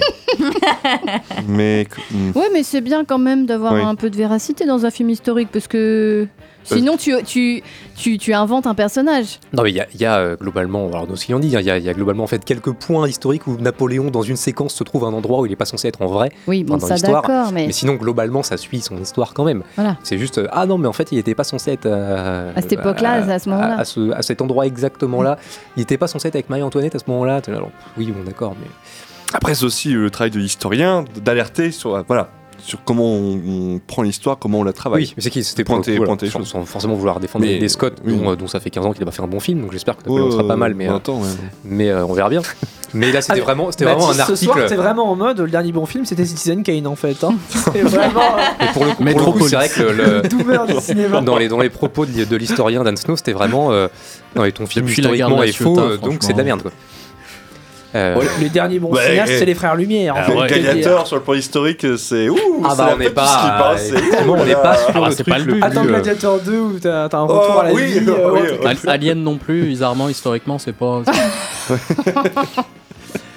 Euh, en tout cas, ça fait 2 points pour Mathias, 3 pour Mathis, toujours, 1 pour Alice, 1 pour Jeanne.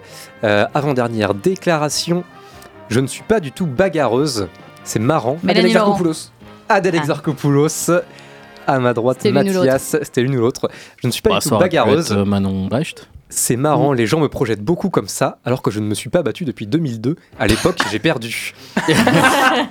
Nous dit Adex Arcopoulos dans une interview à Télé Loisirs. Donc, c'est qu'elle a euh, l'accent de banlieusarde, c'est pour ça. Fidèle à son personnage. Du coup. Ouais, voilà. Et euh, je trouve cette réponse très très drôle. 3 pour Mathis, 3 pour Mathias. Égalité parfaite euh, devant. 1 pour Alice, 1 pour Jeanne, 0 pour Greg euh, toujours. Et pour moi Euh, aussi. et 0 pour Quentin également. Alors qu'il me reste une déclaration. Oh. Je boude aussi, c'est pour ça. Dernière déclaration. J'ai un rapport compliqué à Blade Runner. Bien Ridley sûr, Scott. il serait ridicule Harrison de dire que c'est un jalon important du cinéma SF. Visuellement, c'est sidérant. Villeneuve. Mais narrativement, Alain c'est un chiant, non Jérémy Perrin.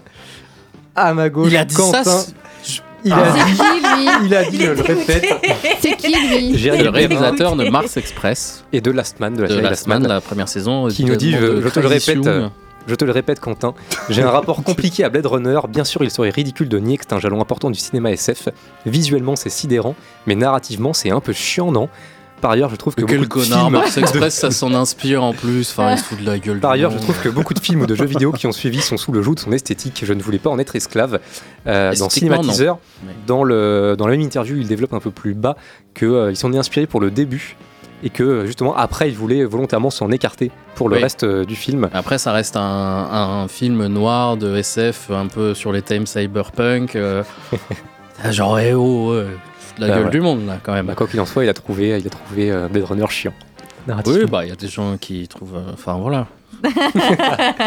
Des, des choses qui arrivent. On peut pas Euh, avoir raison sur tout, c'est tout. C'est vrai. Euh, un point pour Quentin, du coup, un point pour Alice, un point pour Jeanne. Et on a une égalité parfaite en tête. 3 pour Mathis, 3 pour Mathias. J'ai plus de questions. Donc vous allez être euh, tous Ah, les deux ouais, vainqueurs. Shifumi. Ouais, il- je- Il gagnera le prochain sans doute, donc. euh, c'est pas dit, c'est pas. Et, euh, et du coup, 0 pour Greg. Seul à ne pas avoir de points euh, ce soir.